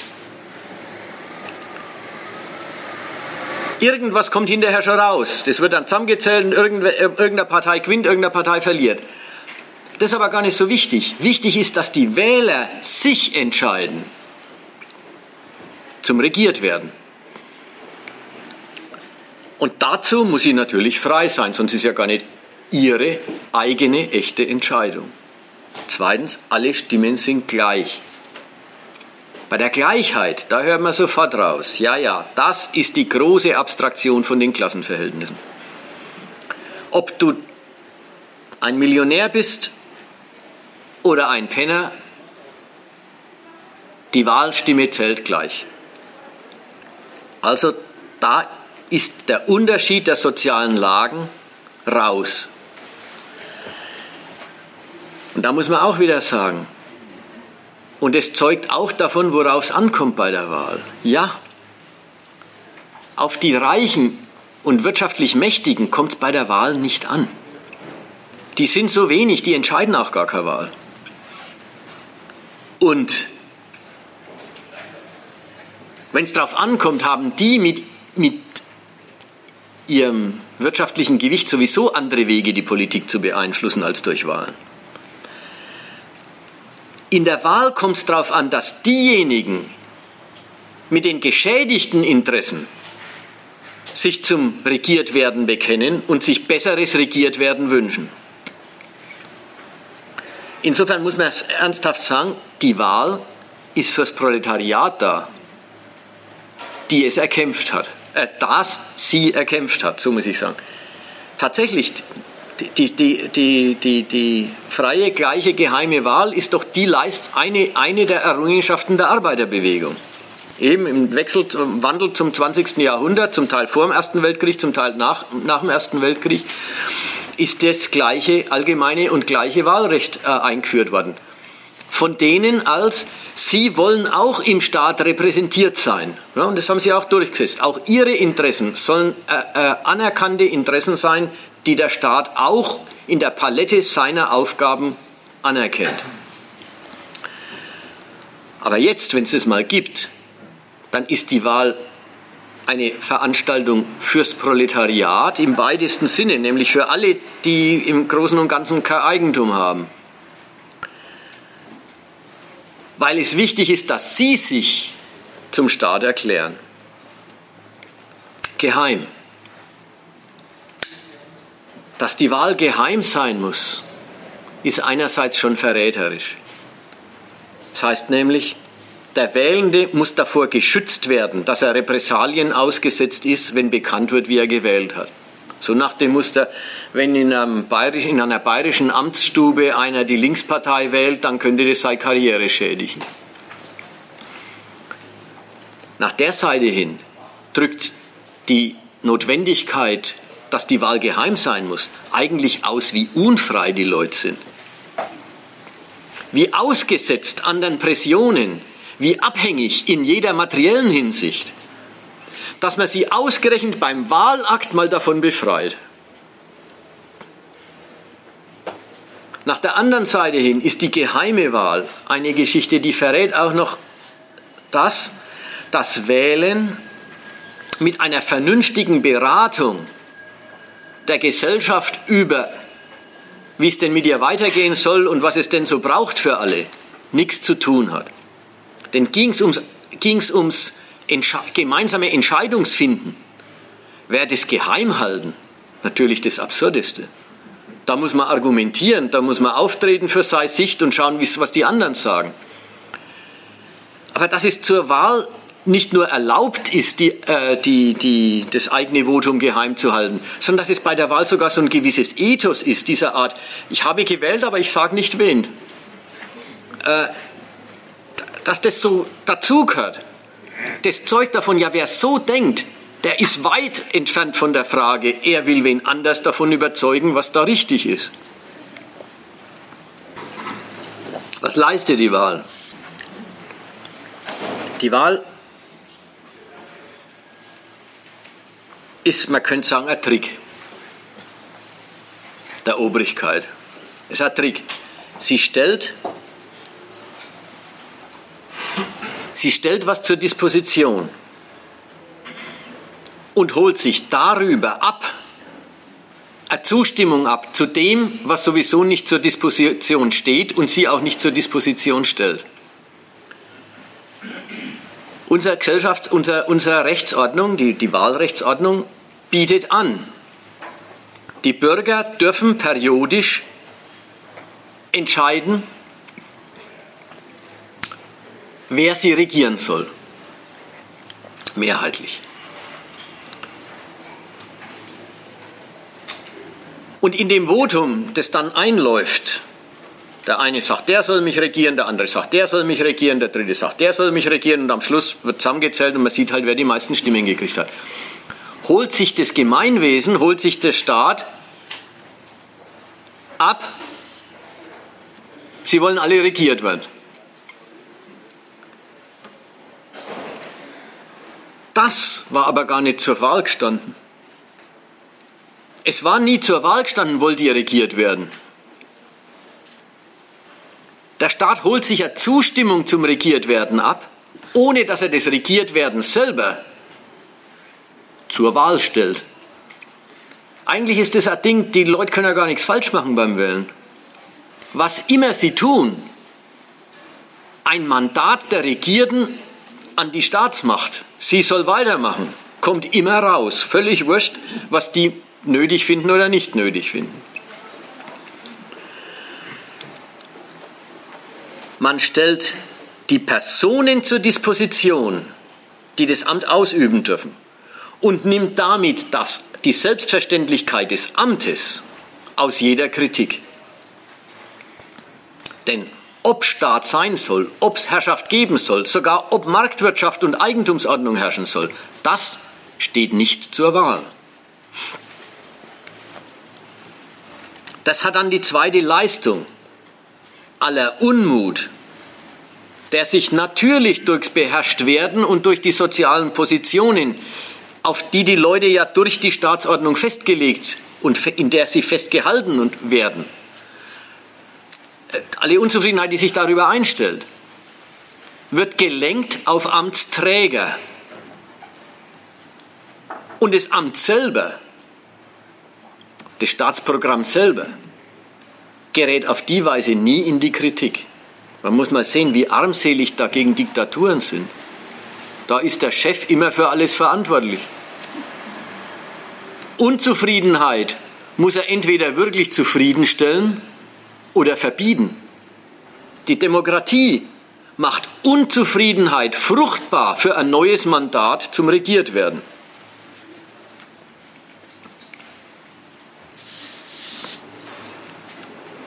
Und damit löst sich ein letztes Rätsel. Zu jedem Wahlkampf gehört eine Methode, ein methodischer Wahlkampf dazu. Die Parteien sagen, wählt mich, andere sagt, wählt mich und alle sagen sie warum. Und dann kommt die Presse oder der Bundespräsident und sagt, egal wen ihr wählt, geht, geht überhaupt wählen. Jetzt könnte man doch sagen, kommt doch gar nicht drauf an. Ein Kanzler kommt doch immer raus. Auch wenn bloß ein Viertel wählt. Irgendeiner kriegt schon die, Mehr, die Mehrzahl der Stimmen und dann ist halt der der Chef. Warum ist es so wichtig, dass alle wählen gehen? Da merkt man, das Wählen gehen ist ein Interesse des Staats. Nicht die Bürger bestehen darauf, dass sie wählen dürfen, sondern der Staat besteht darauf, dass sie wählen gehen. Warum? Naja, der Bundes, jetzt habe ich es natürlich nicht dabei, der Bundespräsident sagt er sagt, er wünscht sich eine hohe Wahlbeteiligung, denn er meint, äh, in Deutschland bräuchte die Regierung den größten möglichen, also bräuchte die, äh, bräuchten die Volksvertreter den größtmöglichen Rückhalt. Da merkt man schon, eigentlich sagt er es richtig hin. Der Nutzen der Wahl ist die, die, die über alle Phasen des Regiertwerdens und damit alle Erneuerung der Unzufriedenheit hinweg erneuerte Bereitschaft der Bürger, sich regieren zu lassen. Und diese Erklärung will man einholen. Es kommt darauf an, dass diese, diese Bereitschaft deklariert wird. Dann kommen die Regierenden, die Gewählten und sagen, so, jetzt sind wir gewählt, jetzt regieren wir. Und dann dann ist umgekehrt die Wahl das Argument nicht für eine Pflicht der Politiker, sondern das Argument für die Freiheit der Politik.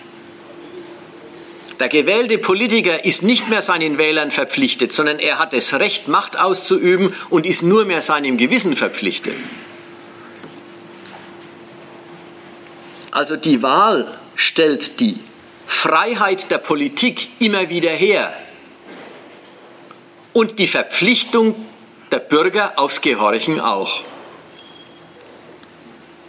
Damit ist die Frage, Wählen nützt nichts, ja, oder wenn Wählen etwas nützen würde, wäre es verboten. Die, dieser Satz, da merkt man, der Satz, der geht immer noch aus von der Vorstellung, Wahlen müssten nützen da in dem Sinn, dass der Bürger sich den Staat zurechtmodelt, damit der seinen Interessen besser dient. Tatsächlich ist es umgekehrt. Wahlen nützen dem Staat dadurch, dass er sich das Volk zurechtmacht. Nämlich den Volkswillen zum Regiertwerden immer wieder erneuert. Damit ist jetzt eigentlich das Nötige gesagt zu dem Thema von mir aus. Das Ganze ist nicht gemeint als Wahlboykott mit dem Ton, das wäre auch schon was, nicht zu wählen. Nicht zu wählen ist gar nichts, bloß zu wählen ist was. Der Wähler bewegt nichts außer sich. Er ändert nichts außer sich. Das muss man nicht. Man muss aber auch nicht glauben, dass man die Welt dadurch verändert, dass man, dass man irgendwas Blöds lässt. Damit ist noch gar nichts sonst passiert. Nur, das muss man nicht machen. Also nochmal deutlich machen, das ist nicht der Aufruf zum Wahlboykott im Ton und das ist dann ein politischer Akt. Sondern es ist der Aufruf, wenn man verstanden hat, was das ist, dann verliert man doch das Interesse dran. Vielleicht könntest du nochmal deutlich machen, wie das ist, wenn das Wahlvolk sich verwählt, wie in Ägypten oder in Algerien, wenn jetzt zum Beispiel die NPD äh, 40 äh, Prozent der Stimmen bekommen würde, was dann passieren würde äh, von staatlicher Seite, dass die Wahl passiert wird? Wir haben jetzt, ich habe jetzt geredet über die Bundesrepublik und über einen Staat, in dem der, die Staatsräson, der staatliche Erfolgsweg, nämlich diese kapitalistische Nation durch die Schaffung von Europa und die Einbettung in den Weltmarkt und die, und die gewaltsame Seite an der, an der USA, äh, die Aufpasserrolle in der Welt mitzuspielen. Da, da steht die Staatsräson so felsenfest, da streiten, im Grund streiten sich die Parteien zwar um die Macht, aber nicht um die Linie. Und nur unter solchen Verhältnissen funktionieren freie demokratische Wahlen. Wo die Staatsräson wirklich umstritten ist, wo wirklich die Frage ist, wie soll es eigentlich im, in diesem Gemeinwesen weitergehen, wo es wirklich darüber äh, echte Zerwürfnisse gibt, kann man sagen, entweder funktionieren Wahlen nicht oder sind Wahlen Teil eines Machtkampfs, der nie und nimmer durch die Wahl befriedet wird. Das hat man in Ägypten. Da gibt es Streit um die Staatsräson selber. Und wo das der Fall ist, man hat es übrigens auch äh, so immer grenzwertig an, äh, in, den, in diesen ex-sowjetischen Staaten gehabt. Ja, da ist die Staatsräson nicht, nicht gefestigt. Und wo das der Fall ist, da funktionieren Wahlen nicht. Auch das ist ein schönes Argument. Wahlen funktionieren bloß dort, wo es um nichts geht. Wo es um was geht, funktionieren Wahlen nicht. Also wo es nichts zu entscheiden gibt, da kann man Wahlen abhalten. Aber wo was entschieden werden muss, wirkliche Alternativen des, der, der Ordnung, da funktionieren Wahlen nicht und da wird, wird dieser Streit auch nicht durch Wahlen entschieden. Also das zu dem Punkt. Wenn es, wenn es gut genug ist, dann okay, dann müssen wir noch äh, andere, andere Themen. Also rührt euch nur und bringt nur ein, was jetzt äh, alles noch einem einfällt. Ja, bitte. Ganz klar ist es noch nicht, okay. dass Wahlen nicht funktionieren. ist ein bisschen einfach ausgedrückt. Die Wahl in ähm, Ägypten hat funktioniert. Bloß was danach passiert ist, ähm, war nicht mehr in, in diesen geordneten Bahnen, wie wir sie hier in Deutschland haben, sondern ist aus dem Ruder gelaufen. Aber ich kann jetzt nicht sagen, die Wahl funktioniert nicht sondern das, was in Folge passiert ist, hat nicht mehr mit den Strukturen zusammengepasst, die halt da sind. War das zu hören? Schon zu hören. Also ich kann jetzt sagen, Wahlen funktionieren nicht. In Ägypten hätten die Wahlen doch funktioniert. Äh, was passiert ist, ist, dass halt hinterher die Wahlen kassiert worden sind. Äh, was ich gemeint habe, ist, Wahlen funktionieren nicht als Entscheidung einer Machtkonkurrenz in Ländern wie Ägypten. Die Wahl hat funktioniert, es ist einer es ist eine an die Macht gekommen, aber das Militär, also diese Staatsinstitution, hat sich dem gewählten Präsidenten gar nicht untergeordnet. Das heißt also, dort gibt es alternative Machtträger, die über den Weg der Nation ganz und gar uneinig sind. Und wo das der Fall ist, funktionieren Wahlen nicht als Mittel der Entscheidung des Machtkampfs. So ist es gemeint. Die Wahl als solche kann funktionieren. Die Wahl als solche kann übrigens auch in Bürgerkrieg ausarten. Auch das, dafür gibt es ja Beispiele. Aber den, um den Unterschied geht es mir jetzt gar nicht. Mir geht es darum, wo, wirkliche, wo wirklich die Staatsräson nicht feststeht, also wo wirklich was offen ist, da kann der Machtkampf um, wer bestimmt den Weg, weil das wirklich auch der Machtkampf ist um den Weg selber, das wird nie durch Wahlen entschieden. ist der Umkehrschluss, wenn ich unser System nicht befürworte und gern anderes hätte, geht es nur über den Bürgerkrieg und nicht irgendwie friedlich? Es geht um über Machtkämpfe. Bürgerkrieg ist scheiße, aber über Machtkämpfe geht es nur, das stimmt. Wie halt die Arbeiterklasse früher gekämpft hat. Dem Staat einfach die Arbeit verweigern, dann lernt er schon, woran er sich halten muss. Die Macht kommt immer aus den Gewehrläufen. Mao.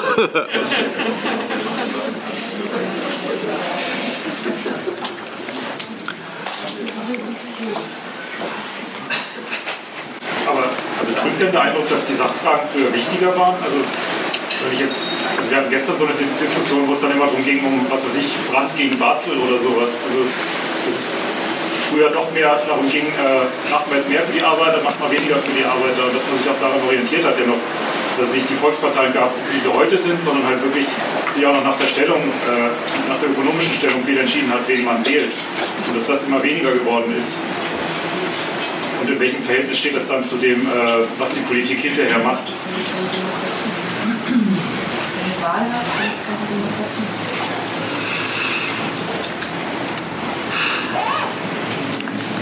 Und jetzt Kohl gegen Schmidt und, und sowas denke ich halt. Naja, da wird es je später, desto schwerer wird es. Äh, es Brandt gegen Batzel, das war halt noch diese, äh, da, da war richtig eine große außenpolitische Wende angesagt. Die, äh, das war die Zeit von, äh, von der heißen, heißen kalten Kriegsphase zu der sogenannten Entspannungspolitik. Und da hatten die Amerikaner die Wende schon vorgelegt und Deutschland war mit der CDU-Regierung eigentlich immer noch auf dem alten Trip. Und da war eine wirkliche Wende angestanden in der Politik. Und da hat es natürlich gleich, da hat es dann auch, also das ist wie wenn es echt Alternativen gibt. Im Grund war die jetzt durch die, durch die Bündnislage auch schon ziemlich vorentschieden. Aber den Schwenk musste das Land erst vollziehen. Und da hat dann der Wahlkampf den Charakter, es, es ist die Weise, wie der Schwenk vollzogen wird. Die Alten verteidigen ihr, ihre früheren Entscheidungen hinhaltend und defensiv. Und die Neuen sagen, sie sind die Vertreter der richtigen Linie, die die anderen immer nicht gemacht oder jedenfalls und immer noch nicht vollen Herzens äh, übernommen haben. Und dann kriegt es einen inhaltlichen ein, dann hat man einen inhaltlichen Eindruck. Man kann ja auch mal anders sagen noch, äh, die US-Wahl äh, von Bush zu Obama hatte ja auch so einen Charakter, die, Kriege beenden, diese, die falschen Kriege beenden, äh, die, die, die Missachtung der Bündnispartner beenden. Da war auch, weil, weil eine Wende fällig war für das Land. Die Kriege waren ja erfolglos gewesen. Deswegen hat dann der politische, der, der, der, politische Gegensatz auch immer das, du stehst für das Alte, weil du hast es ja zu verantworten und ich bin jetzt der Träger der Wende, ich bin der Träger der, der Korrektur. Insoweit kann man schon sagen, haben die Wahlkämpfe immer die nationale Agenda und wenn die nationale Agenda Schwenks braucht, dann haben die Wahlkämpfe auch eine andere Substanz, also dann schauen die politisch inhaltlicher aus als die Wahl, den Wahlkampf, den wir jetzt erleben. Aber man kann quasi nicht sagen, dass wenn der andere an der Macht geblieben wäre, dass er den Schwenk früher oder später auch. Mehr oder weniger hat ja auch Bush schon äh, die, äh, also Rückzugs äh, Schritte eingeleitet, aus dem man muss auch wieder rauskommen aus diesem irakischen Sumpf. Und oft ist es so, dass der Oppositionspolitiker hauptsächlich dadurch so überzeugend wirkt, dass die an der Macht selber schon Schritte in die Richtung machen. Sie müssen sich korrigieren, weil Sie einen Weg beschritten haben, der zu keinem Erfolg führt. Ich wüsste da auch noch gerne noch was, und zwar, ähm, kann ich du sagen? Hm. Ich sage ja immer du, dann ist es ja bloß gerecht. Kennst du, kennst du weltweit irgendwo ein Beispiel, wo ein kleines, großes, egal, ähm, Volk sich auf eine Art und Weise organisiert hat, wo ich sage jetzt mal, die Vertreter, die, die Präsentation, die Form, in der es gerade besteht, so nach Belieben, nach Bedarf geändert werden kann, ohne, ohne ja, einfach nach Absprache sozusagen, wo sowas funktionieren würde, im Gegensatz zu unserem System jetzt. Gibt es sowas irgendwo überhaupt?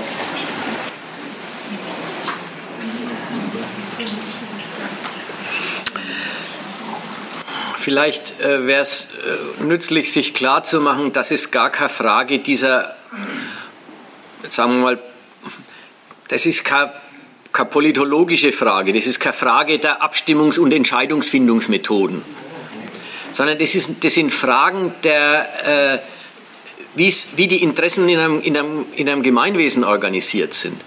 Stellt man sich vor,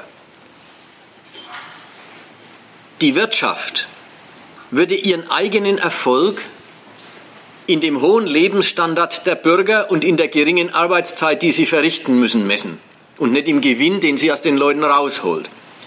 Stellt man sich also vor, es gäbe ein Gemeinwesen, in dem die Interessen aller positiv zusammenpassen und nicht gegensätzliche Interessen sind. Dann wäre die Organisation der gemeinsamen Angelegenheiten, dann wären das Sachfragen, dann, dann gäbe es kein Bedürfnis nach Beherrschung.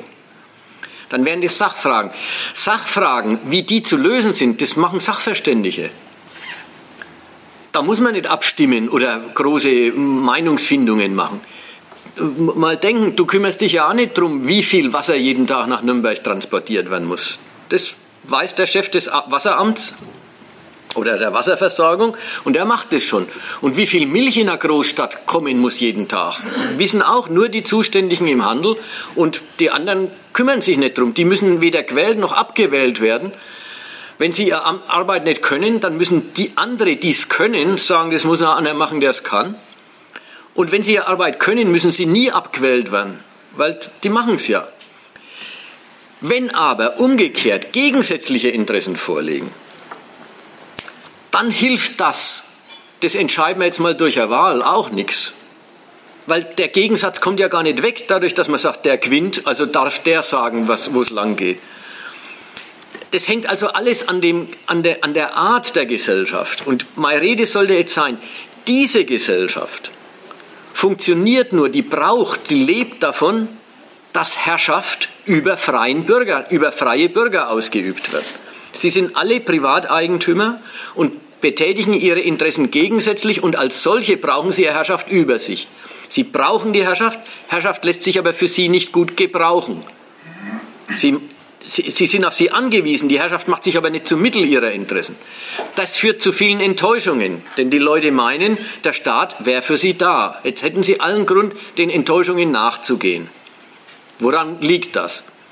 Jetzt kriegen sie aber ein anderes Angebot. Sie kriegen das Angebot, äh, Lass dich von einem anderen regieren, der dir verspricht, es besser zu machen. Und so, so kann man sagen, diese Sorte, diese Sorte Entscheidungsfindung, die ja gar keine inhaltliche Entscheidungsfindung ist, sondern das, äh, die Auswahl einer, äh, einer, einer Mannschaft, die bestimmen darf, das braucht und bringt es nur für diese kapitalistische äh, Gesellschaft. In anderen Gesellschaften liefe es anders. Und was da anders läuft, hängt nicht daran, dass andere Techniken der Entscheidungsfindung herrschen, also andere Verfahren, wie man zu Entscheidungen kommt, sondern es hängt, hängt am Inhalt der Interessen.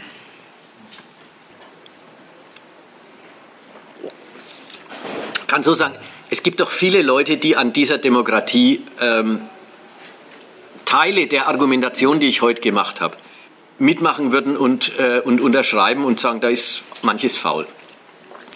Und dann fällt ihnen ein, ach Gott, müsste man in der direkte Demokratie machen. Abstimmungen nicht über Personen, sondern über Sachfragen. Oder, was haben wir noch gehabt? Imperatives Mandat. Imperatives Mandat, ja müsste man die, die Politiker nicht mit einem imperativen Mandat ausstatten und dann wird gesagt, ihr müsst die Energiewende jetzt machen und wenn sie damit zögern, dann entsteht für die Wähler das Recht, sie wieder abzuberufen. Also irgend so Zeug. Das sind alles Vorstellungen der Korrektur der Verhältnisse auf der Ebene der Organisation ja, auf der, auf, auf der Ebene, in der das Verhältnis von Macht und der Zustimmung zu ihr abgewickelt wird. Und auf der Ebene entscheidet sich aber überhaupt nichts, außer eben die Zustimmung zur Macht. Soll heißen, ja, was wäre denn, wenn man jetzt sagt, die Bürger dürfen alle über alle inhaltlichen Dinge abstimmen? Angenommen, ja, halb kann man sagen, es gibt es ja in der Schweiz schon fast. Ja, und ist jetzt die Schweiz besser? ja, dann wird halt einerseits dem Bürger auch die Vernunft abverlangt, er muss beschließen, dass er nächstens mehr Steuern zahlen muss. Da wird die ihm halt auch abverlangt. In, bayerischen, äh, in den bayerischen ähm, Volksentscheidsgesetzen äh, steht drin, die dürfen über alles Mögliche abstimmen, aber über fiskalische Fragen nicht. Da denkt man, so viel Vernunft traut man dann dem Wähler doch nicht zu, dass er sich selber in die Tasche greift. Aber entweder die Bürger müssen den Widerspruch mit sich selber ausmachen, oder, und das ist die andere Hälfte der Schweiz, es gibt dann doch einen Regierungsapparat, der mit dem Volksvotum umgeht und dann schon Wege findet, wie die Staatsnotwendigkeiten trotz der Volksmeinung äh, befolgt werden.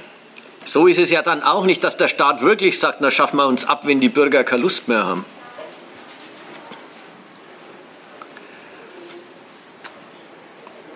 Also der Glaube, man könnte das durch andere Techniken, die, die Piraten sind so eine Partei, die kommen auf und sagen, wenn wir äh, Fluid Democracy machen würden, äh, die in der nicht nur lauter Abstimmungen übers Internet laufen, sondern auch die Formulierung der Abstimmungsanträge übers Internet immer weiterentwickelt und überschrieben werden können, äh, dann, dann wäre doch alles bestens.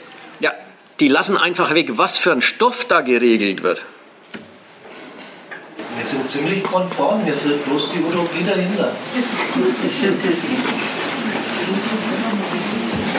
Was habe ich davon, wenn ich die plus 5%, die eine Partei braucht, bloß noch von 20 oder 30% dieser 30 Millionen werden lasse? Was habe ich dann davon? Das ändert überhaupt nichts. Erstmal. Äh, das Verstehst du, Wahlenthaltung ändert doch nichts. ich das, verstehe ich das richtig? Ich habe den, hab den Gedanken nicht gut. Natürlich, ändert überhaupt nichts. Das war ja vorhin meine Rede. Der Wähler, äh, auch enthalten ändert auch nichts. Das ist äh, nur Wählen ändert was und nur bei mir. Nur bei sich, nicht bei der Politik. Bei sich ändert das Wählen was. Man unterschreibt nämlich, dass man auf, dass man auf neue Politiker hofft.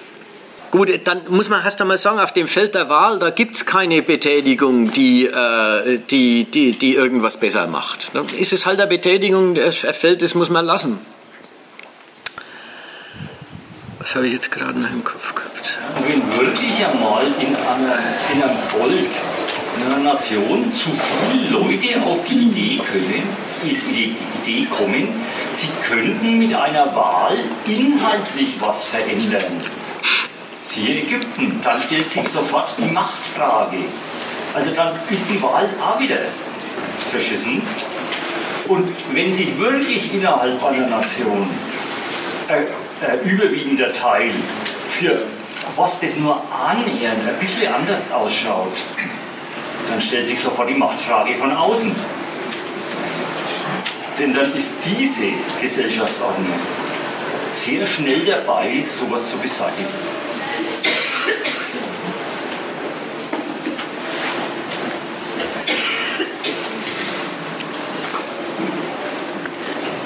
Ich täte da erstmal was anderes äh, noch zu bedenken geben, weil Sie fragen ja nach den Utopien.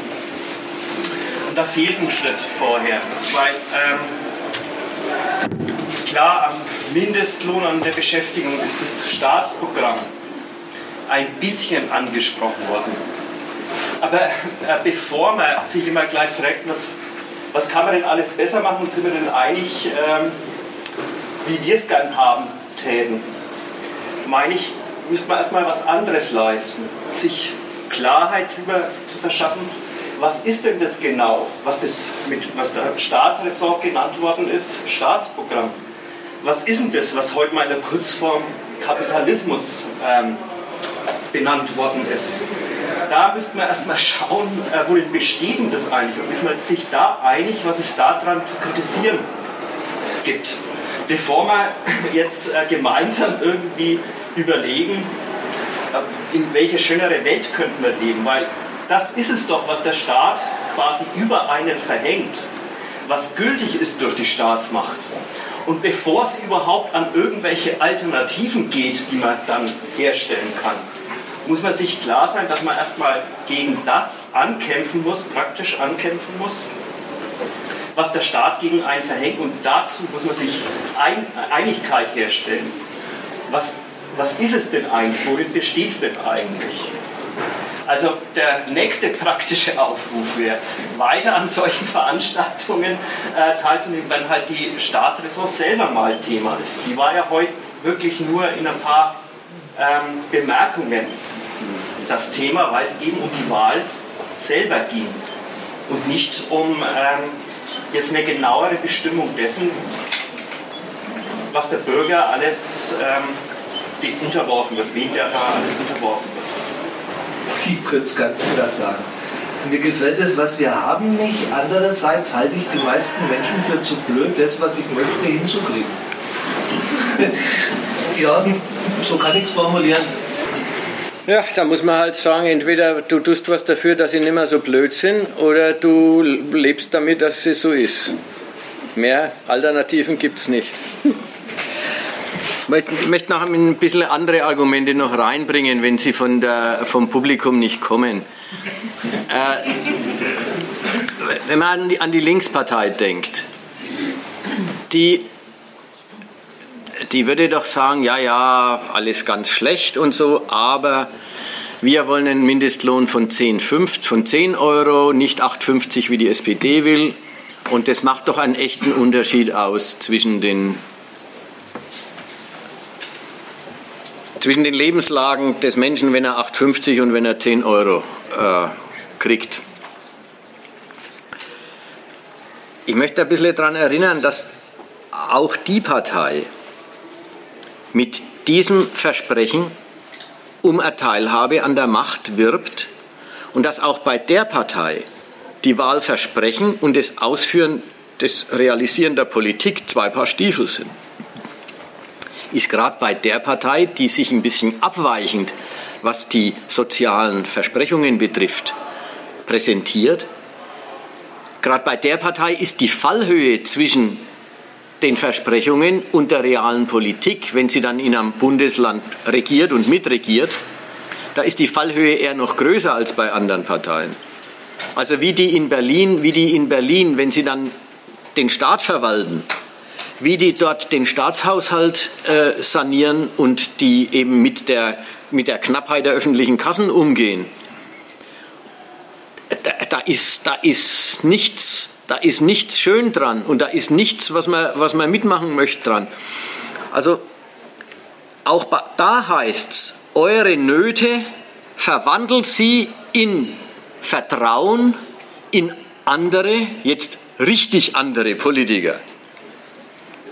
Und was kommt raus? Na, dann sind andere Politiker am Ruder und dann verwalten die das äh, äh, irgendein Stück vom Staat.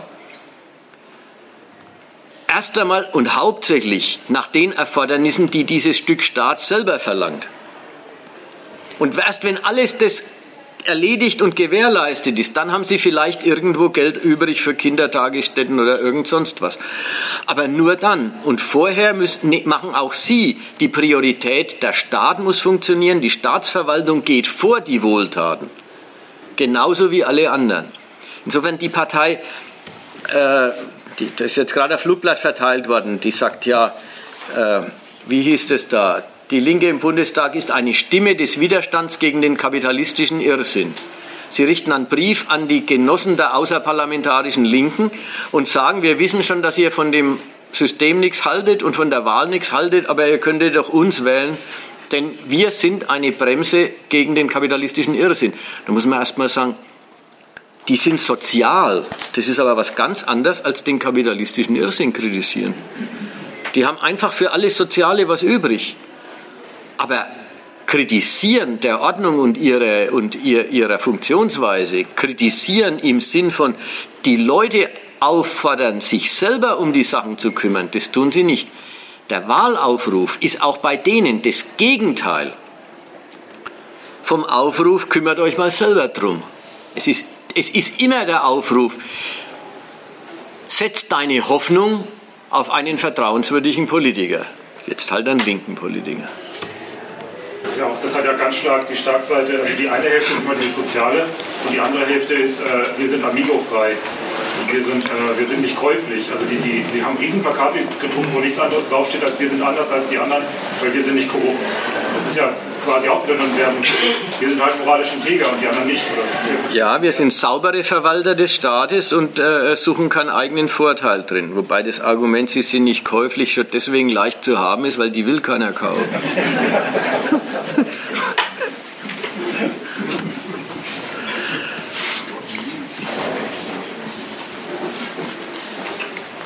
Ähm, was ich jetzt noch nicht ganz verstanden habe, ist, warum bei einer ähm, direkten Demokratie die Macht dann nicht beim Volk wäre, was Sie ja vorhin meinten eigentlich. Sondern das wieder nur eine Einverständnis zur Macht wäre,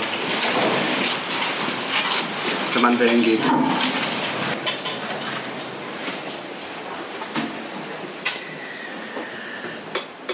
Nein, ich wollte es so sagen. für den Stoff, der in diesem, in diesem Gemeinwesen zu verwalten ist, gibt es einen guten Grund, warum es keine direkte Demokratie gibt. Denn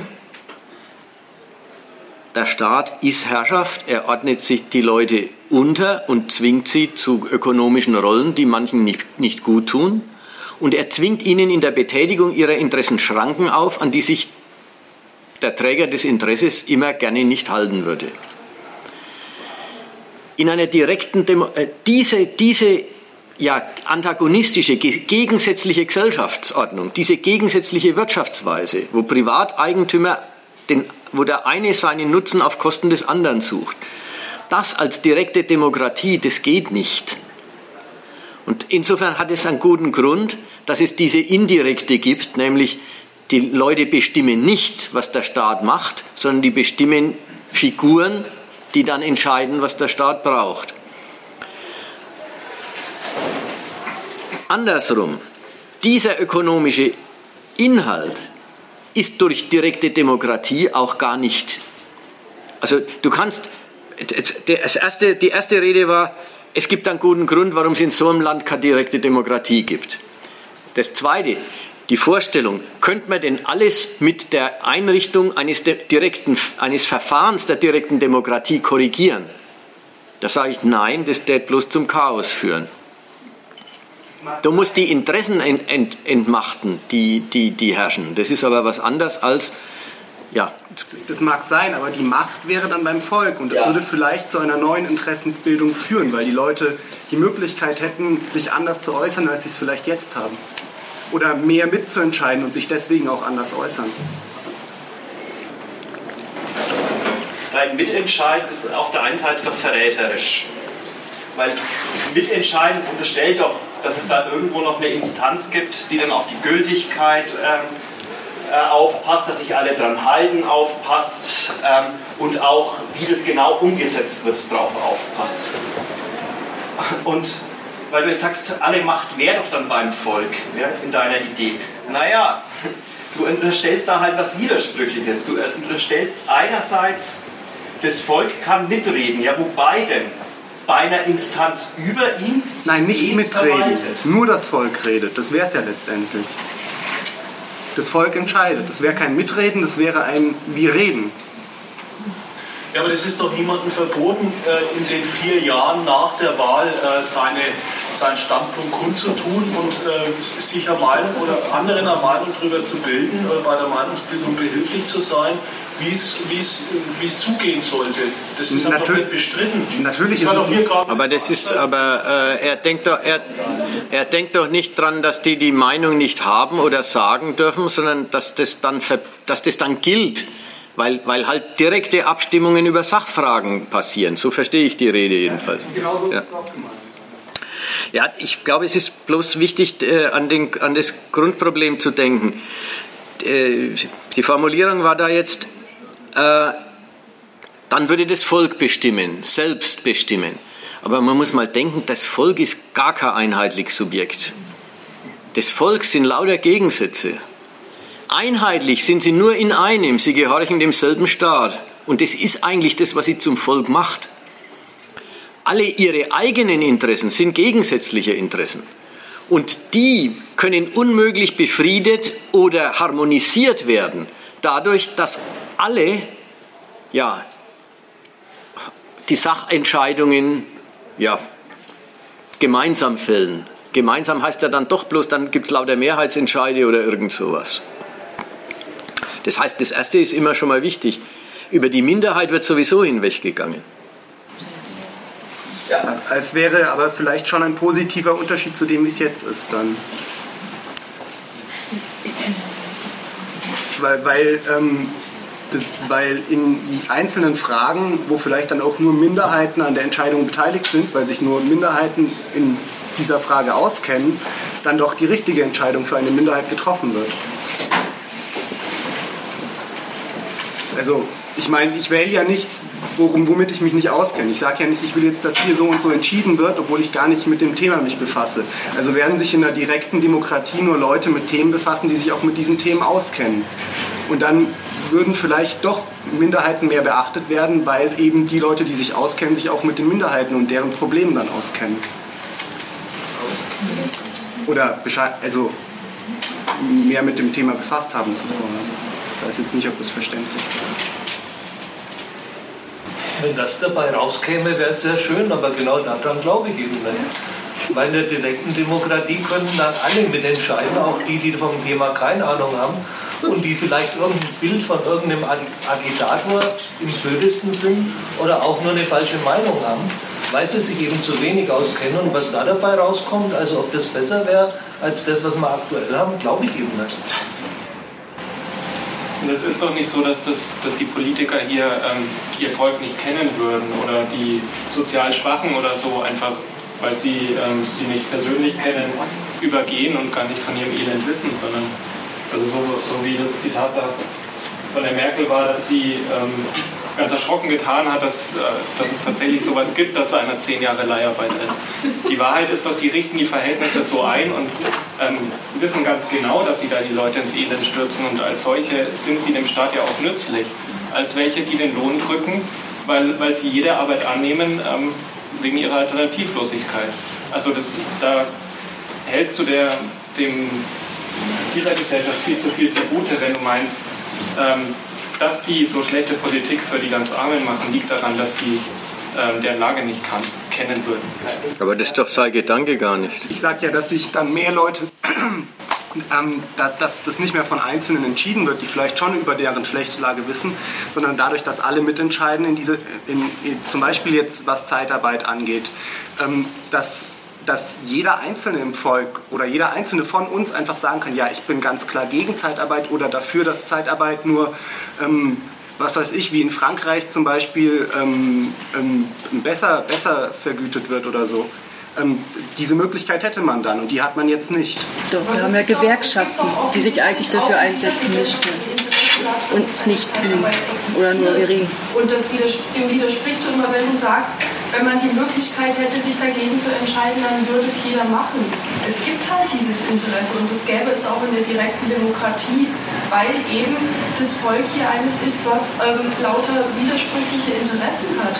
Und da ist es immer schlecht zu sagen, naja, wenn denn alle irgendwie, wenn die Entscheidung wirklich was brächte, dann käme was Gutes für alle dabei raus, weil das Gute für alle ähm, weil sich dann jeder eben was total Unterschiedliches darunter vorstellt, je nachdem, was er für eine Rolle in dieser Gesellschaft spielt.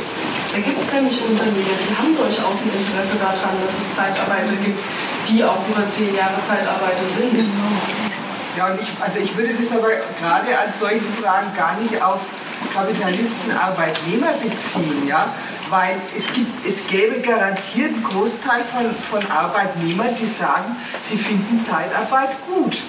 Und zwar, und zwar deswegen, weil sie sagen, sie haben keinen Job und dann haben sie wenigstens eine, auch wenn sie schlechter ist. Und es kommt daher, dass die ja gar nicht frei entscheiden, was habe ich für ein Interesse. Ja?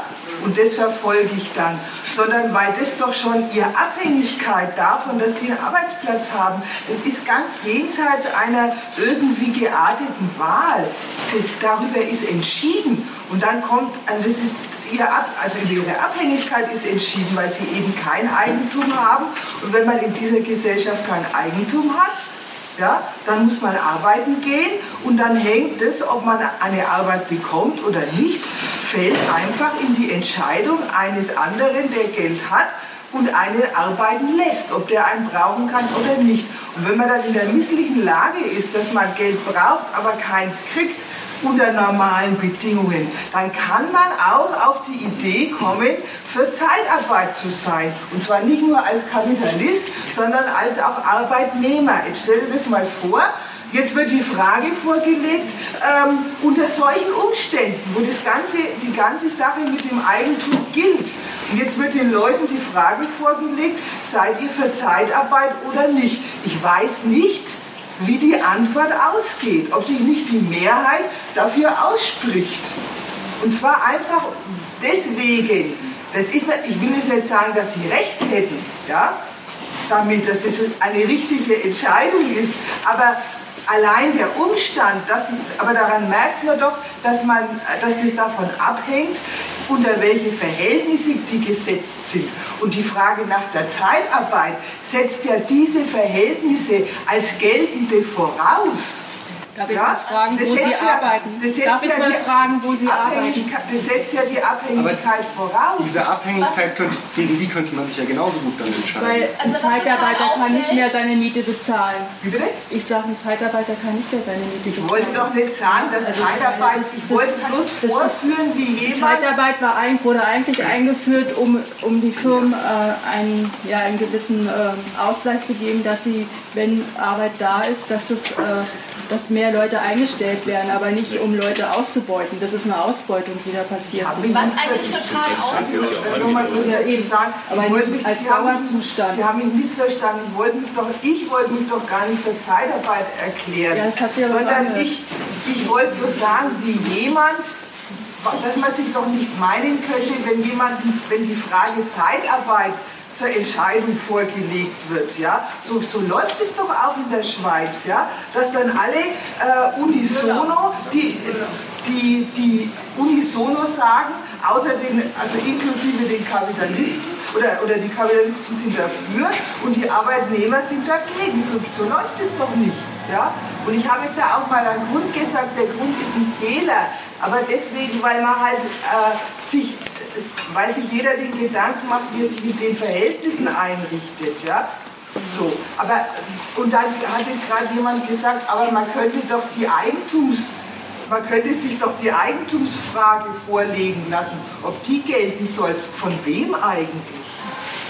Wer, wer soll die eigentlich einstellen? Also was, was ist denn das für eine, eine, Vorstellung? Aber man könnte doch darüber abstimmen in einer direkten Demokratie.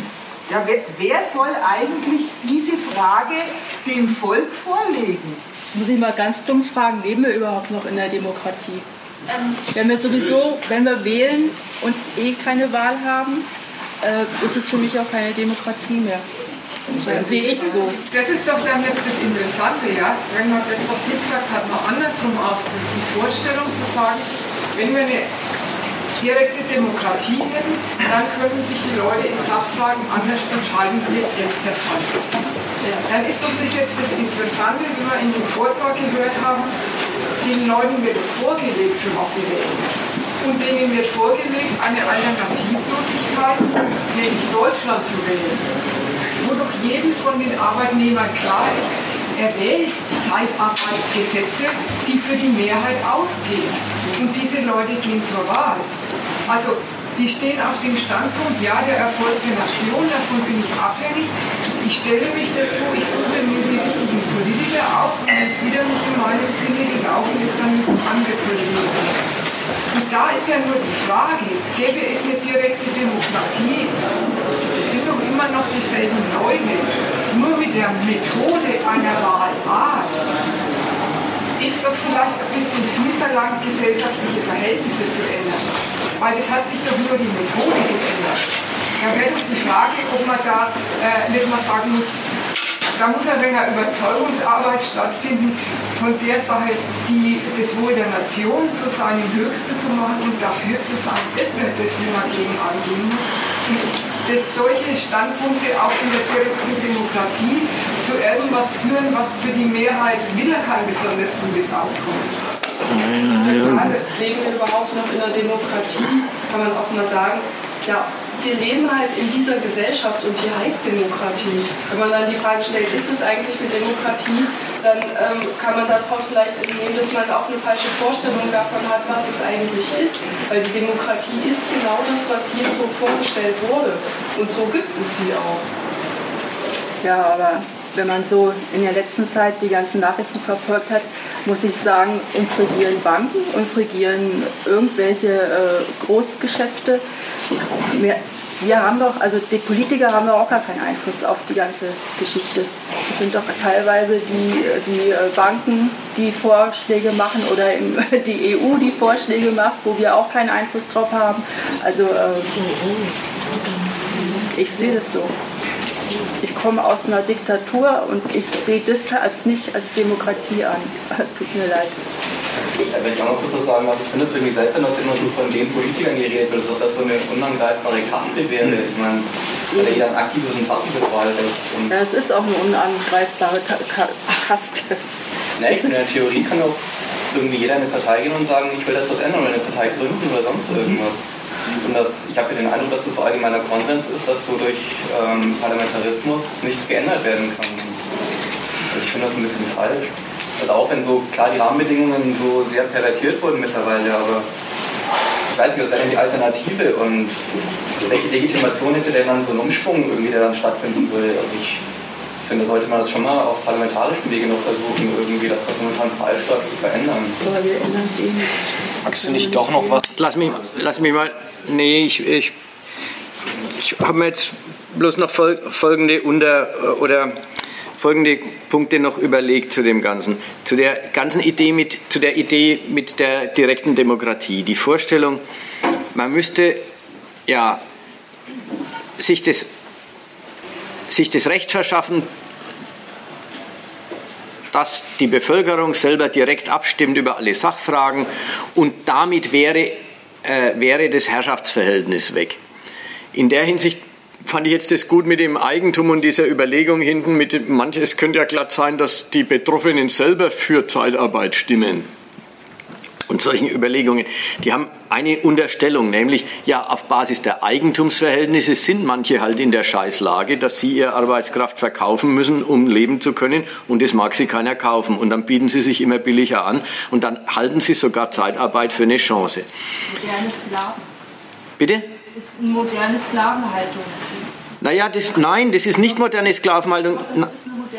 Nein, das ist keine Sklavenhaltung, weil man, du, du, du, greifst, du greifst zu dem Wort Sklave, um, die, um das Kritikable dieser Lage auszudrücken. Es ist aber gerade kein Sklave, sondern ein freier Lohnarbeiter. Ein Sklave braucht sich nie um eine Stelle sorgen. Also ich verstehe schon die Absicht, ja, man will, man will das, das, das Verwerfliche ausdrücken, aber äh, es ist wirklich, es sind nicht die Verhältnisse von damals. Warum geht es uns wirtschaftlich so gut? Soll man auch mal die Frage stellen. Warum? Nein, ich, jetzt muss ich wieder eine Weile bei meinem bleiben. Wenn man denkt an die Seite, na gut, da gibt es die ganze Eigentumsordnung und das Eigentum und die erpresste Lage von diesem und jenem und die Freiheit anderer, die das Geld haben, sich die äh, Dienste anderer zu sichern. Wenn man das alles unterstellt und dann sagt, und dann macht man eine freie Abstimmung, dann weiß so der Ton, na, die freie Abstimmung, die garantiert, äh, die, die, die, bringt überhaupt keine entscheidend, entscheidend anderen äh, Ergebnisse. Dann kommt das Gegenargument, aber man könnte ja über das Eigentum selber abstimmen. Ja, da muss man jetzt mal sagen, verstehst du, eine, total, eine absolute Revolutionierung der ökonomischen Machtverhältnisse und dafür sich, äh, quasi, da, da hätte, hätte man gern ein Recht dazu oder da hätte man gern ein, ein Verfahren, in dem, das, in, in, dem das vorgesehen ist. Da muss ich sagen, das, ist, das halte ich echt für utopisch. Also eine Revolution kann man sich nicht erlauben lassen und dazu gibt es auch kein Recht entweder die Leute nehmen sich's, weil sie das Alte nicht mehr, nicht mehr akzeptabel finden, oder sie kriegen es nicht. Aber eine Genehmigung oder, oder eine gesellschaftliche Organisation, die die Möglichkeit des totalen Umsturzes zu einem Recht erklärt, das ist ein Unsinn. Das gibt's nicht. Oder, oder anders ausgedrückt, das dementiert, dass es sich wirklich um Machtverhältnisse handelt. Aber das würde wiederum heißen, was vorhin, glaube ich, auch schon mal jemand gesagt hat, dass dann wirklich der einzige Weg die Gewalt wäre. Gewalt ja. Die Gewalt heißt jetzt nicht gleich Bürgerkrieg. Die Gewalt heißt, die, Arbeit, die arbeitende Mehrheit wird doch gebraucht vom, äh, vom Gemeinwesen. Der Staat lebt doch vom Volk und nicht das Volk vom Staat. Wenn die, Leute, wenn die Leute die Arbeit verweigern, weil ihnen die Bedingungen, unter denen ihre Arbeit stattfindet und der Zweck, für den sie stattfindet, wenn ihnen der nicht mehr recht ist, dann haben sie mit der Verweigerung ihrer Arbeit einen riesen Machthebel, denn, die, denn das ganze Gemeinwesen beruht auf der Arbeit derer, die sie verrichten. Also das ist schon ein Machtkampf, aber das ist kein Machtkampf wie in Syrien. So, das war jetzt da zu dem Thema. Jetzt, jetzt mal zurück zu der anderen ganzen äh, zu der Intervention. Ähm, soll man denn den Parlamentarismus mit Bausch und Bogen verurteilen und äh, nicht, wenn man schon meint, es läuft manches verkehrt, eine Partei gründen? Ja, gründen wir doch eine Partei und lassen uns wählen. Da möchte ich mal erinnern an die Geschichte der Parteien, sowohl die Sozialdemokratie wie die Grünen, wie jetzt die Linkspartei. Die, haben, die, die machen eine eigentümliche Entwicklung durch. Sie fangen an mit einem oppositionellen Standpunkt, mit einem oppositionellen Gedanken. Damals, vor 100 Jahren, die Rechte der Arbeiter müssen, oder die Arbeiter müssen auch berechtigte Wesen in diesem Staat werden. Arbeiterrechte müssen anerkannt werden, der, Arbe der Staat muss sich auch für Arbeitsschutzgesetze hergeben und so weiter. Die Grünen mit ihrem Umweltschutzgedanken etc. Es ist eine Merkwürdigkeit, wer sich in die Konkurrenz um die Frage, wer regiert mich besser, begibt, ja, der verändert mit einer gewissen Notwendigkeit am Ende nicht den Staat, passt nicht sich die Staatsräson an, sondern passt sich am Ende der Staatsräson an. Das kriegen die Parteien alle zu spüren, wenn sie als Ein-Punkt-Partei antreten. Dann ist der erste Einwand gegen sie, ja, der Staat hat 100 Punkte und die Bürger brauchen die Verwaltung von 100 Punkten. Äh, ihr müsst schon zu allem was in eurem Programm haben. Das reicht nicht, bloß für Umweltschutz einzutreten. Erste Ebene. Dann sagen die Parteien, sie müssen politikfähig werden. Das heißt zweierlei. Das heißt nach innen, sie müssen die rausschmeißen, die das radikal meinen. Und nach außen, sie müssen dem ganzen, fürs ganze Staatsprogramm immer ihren, ihre, ihre Weise, wie sie es ver, verfolgen wollen, äh, ja, anbieten können. Damit nähern sich die Parteien, um politikfähig zu werden, um wählbar zu werden, nähern sich die Parteien immer dem an, wie die Lage sowieso ist. Und das ist eine gewisse Notwendigkeit, denn andere werden einfach nicht gewählt. Wer eine Ein-Punkt-Partei bleibt, wird auch nicht gewählt denke, es geht aber am Problem vorbei. Ich meine, es impliziert ja, dass man an den Rahmenbedingungen, so wie sie jetzt da sind, gar nichts verändern kann. Also Sarah Wagenknecht argumentiert ja auch immer mit Ludwig Erhard, wenn es darum geht, sagen, Marktwirtschaft, das ist das und das muss das sein und wie ist das jetzt und wie war das einmal gedacht und siehst du da nicht, dass man da noch ein bisschen was drehen kann in die Richtung oder ist es eher so, wir brauchen den kompletten Umsturz und dann ist das gut? Ich denke letzteres und ich denke Sarah Wagenknecht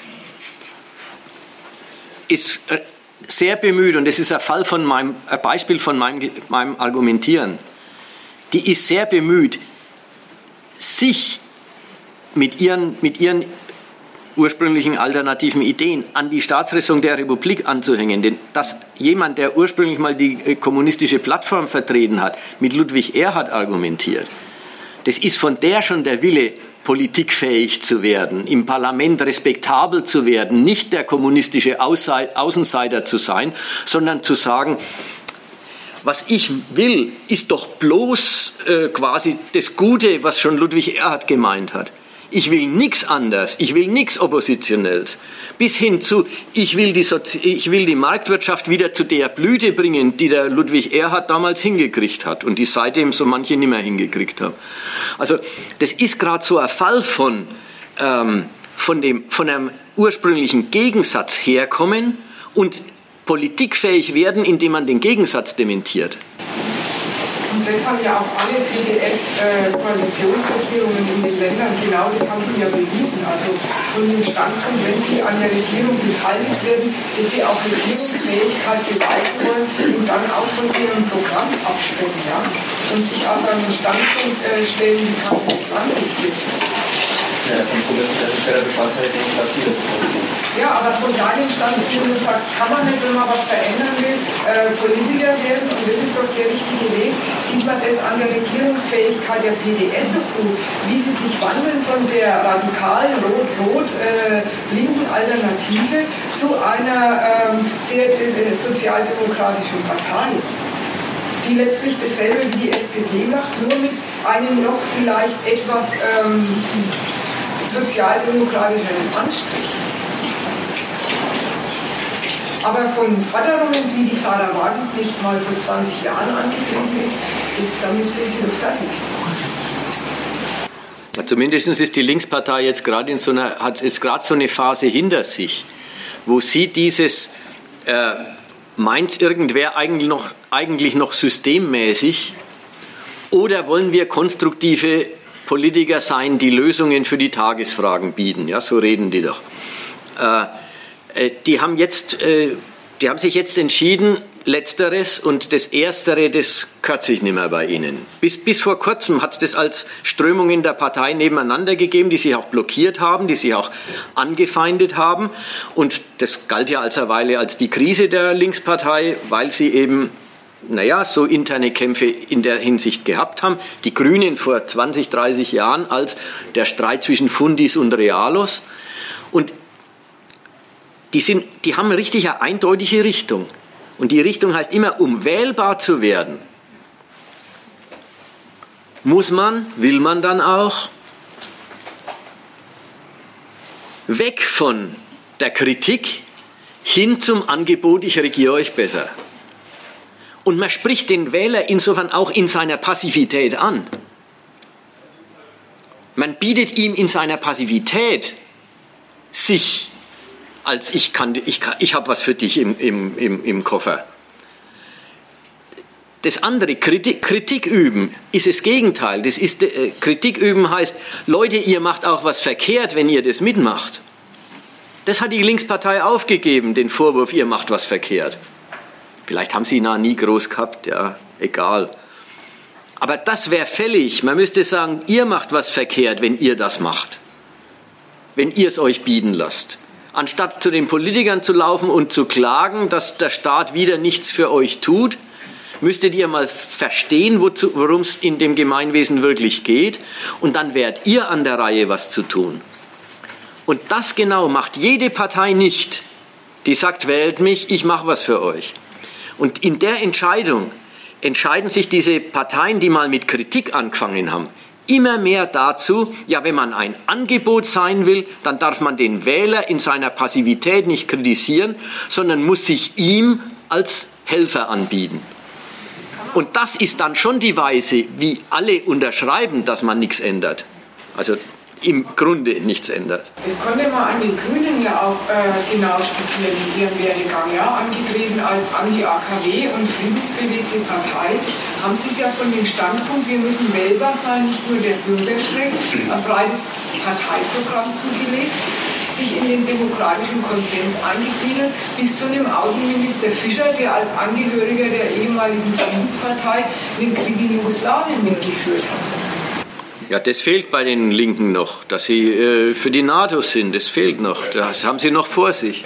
Die Sarah Wagenknecht hat auch äh, sowieso schon den Übergang gemacht, dass er das Produktionskapital für gut befindet und das Finanzkapital. Das ist als so eine Variante, ja. Das ist schon fast ein Faschismus-Argument. Ja, das, sind halt, das haben die Linken und die Faschisten immer gemeinsam gehabt, das Argument, dass das Finanzkapital übel ist und das produktive Kapital gut. Das ist ein anderer Punkt. Aber haben wir uns, an der, haben wir uns über den Punkt ein bisschen verständigt? Ja, ich weiß nur, wo die Differenzen jetzt liegen. So. Ja, das ist ja schon mal was. Das ist ja schon mal was. Wollen wir dann mal Schluss machen für heute?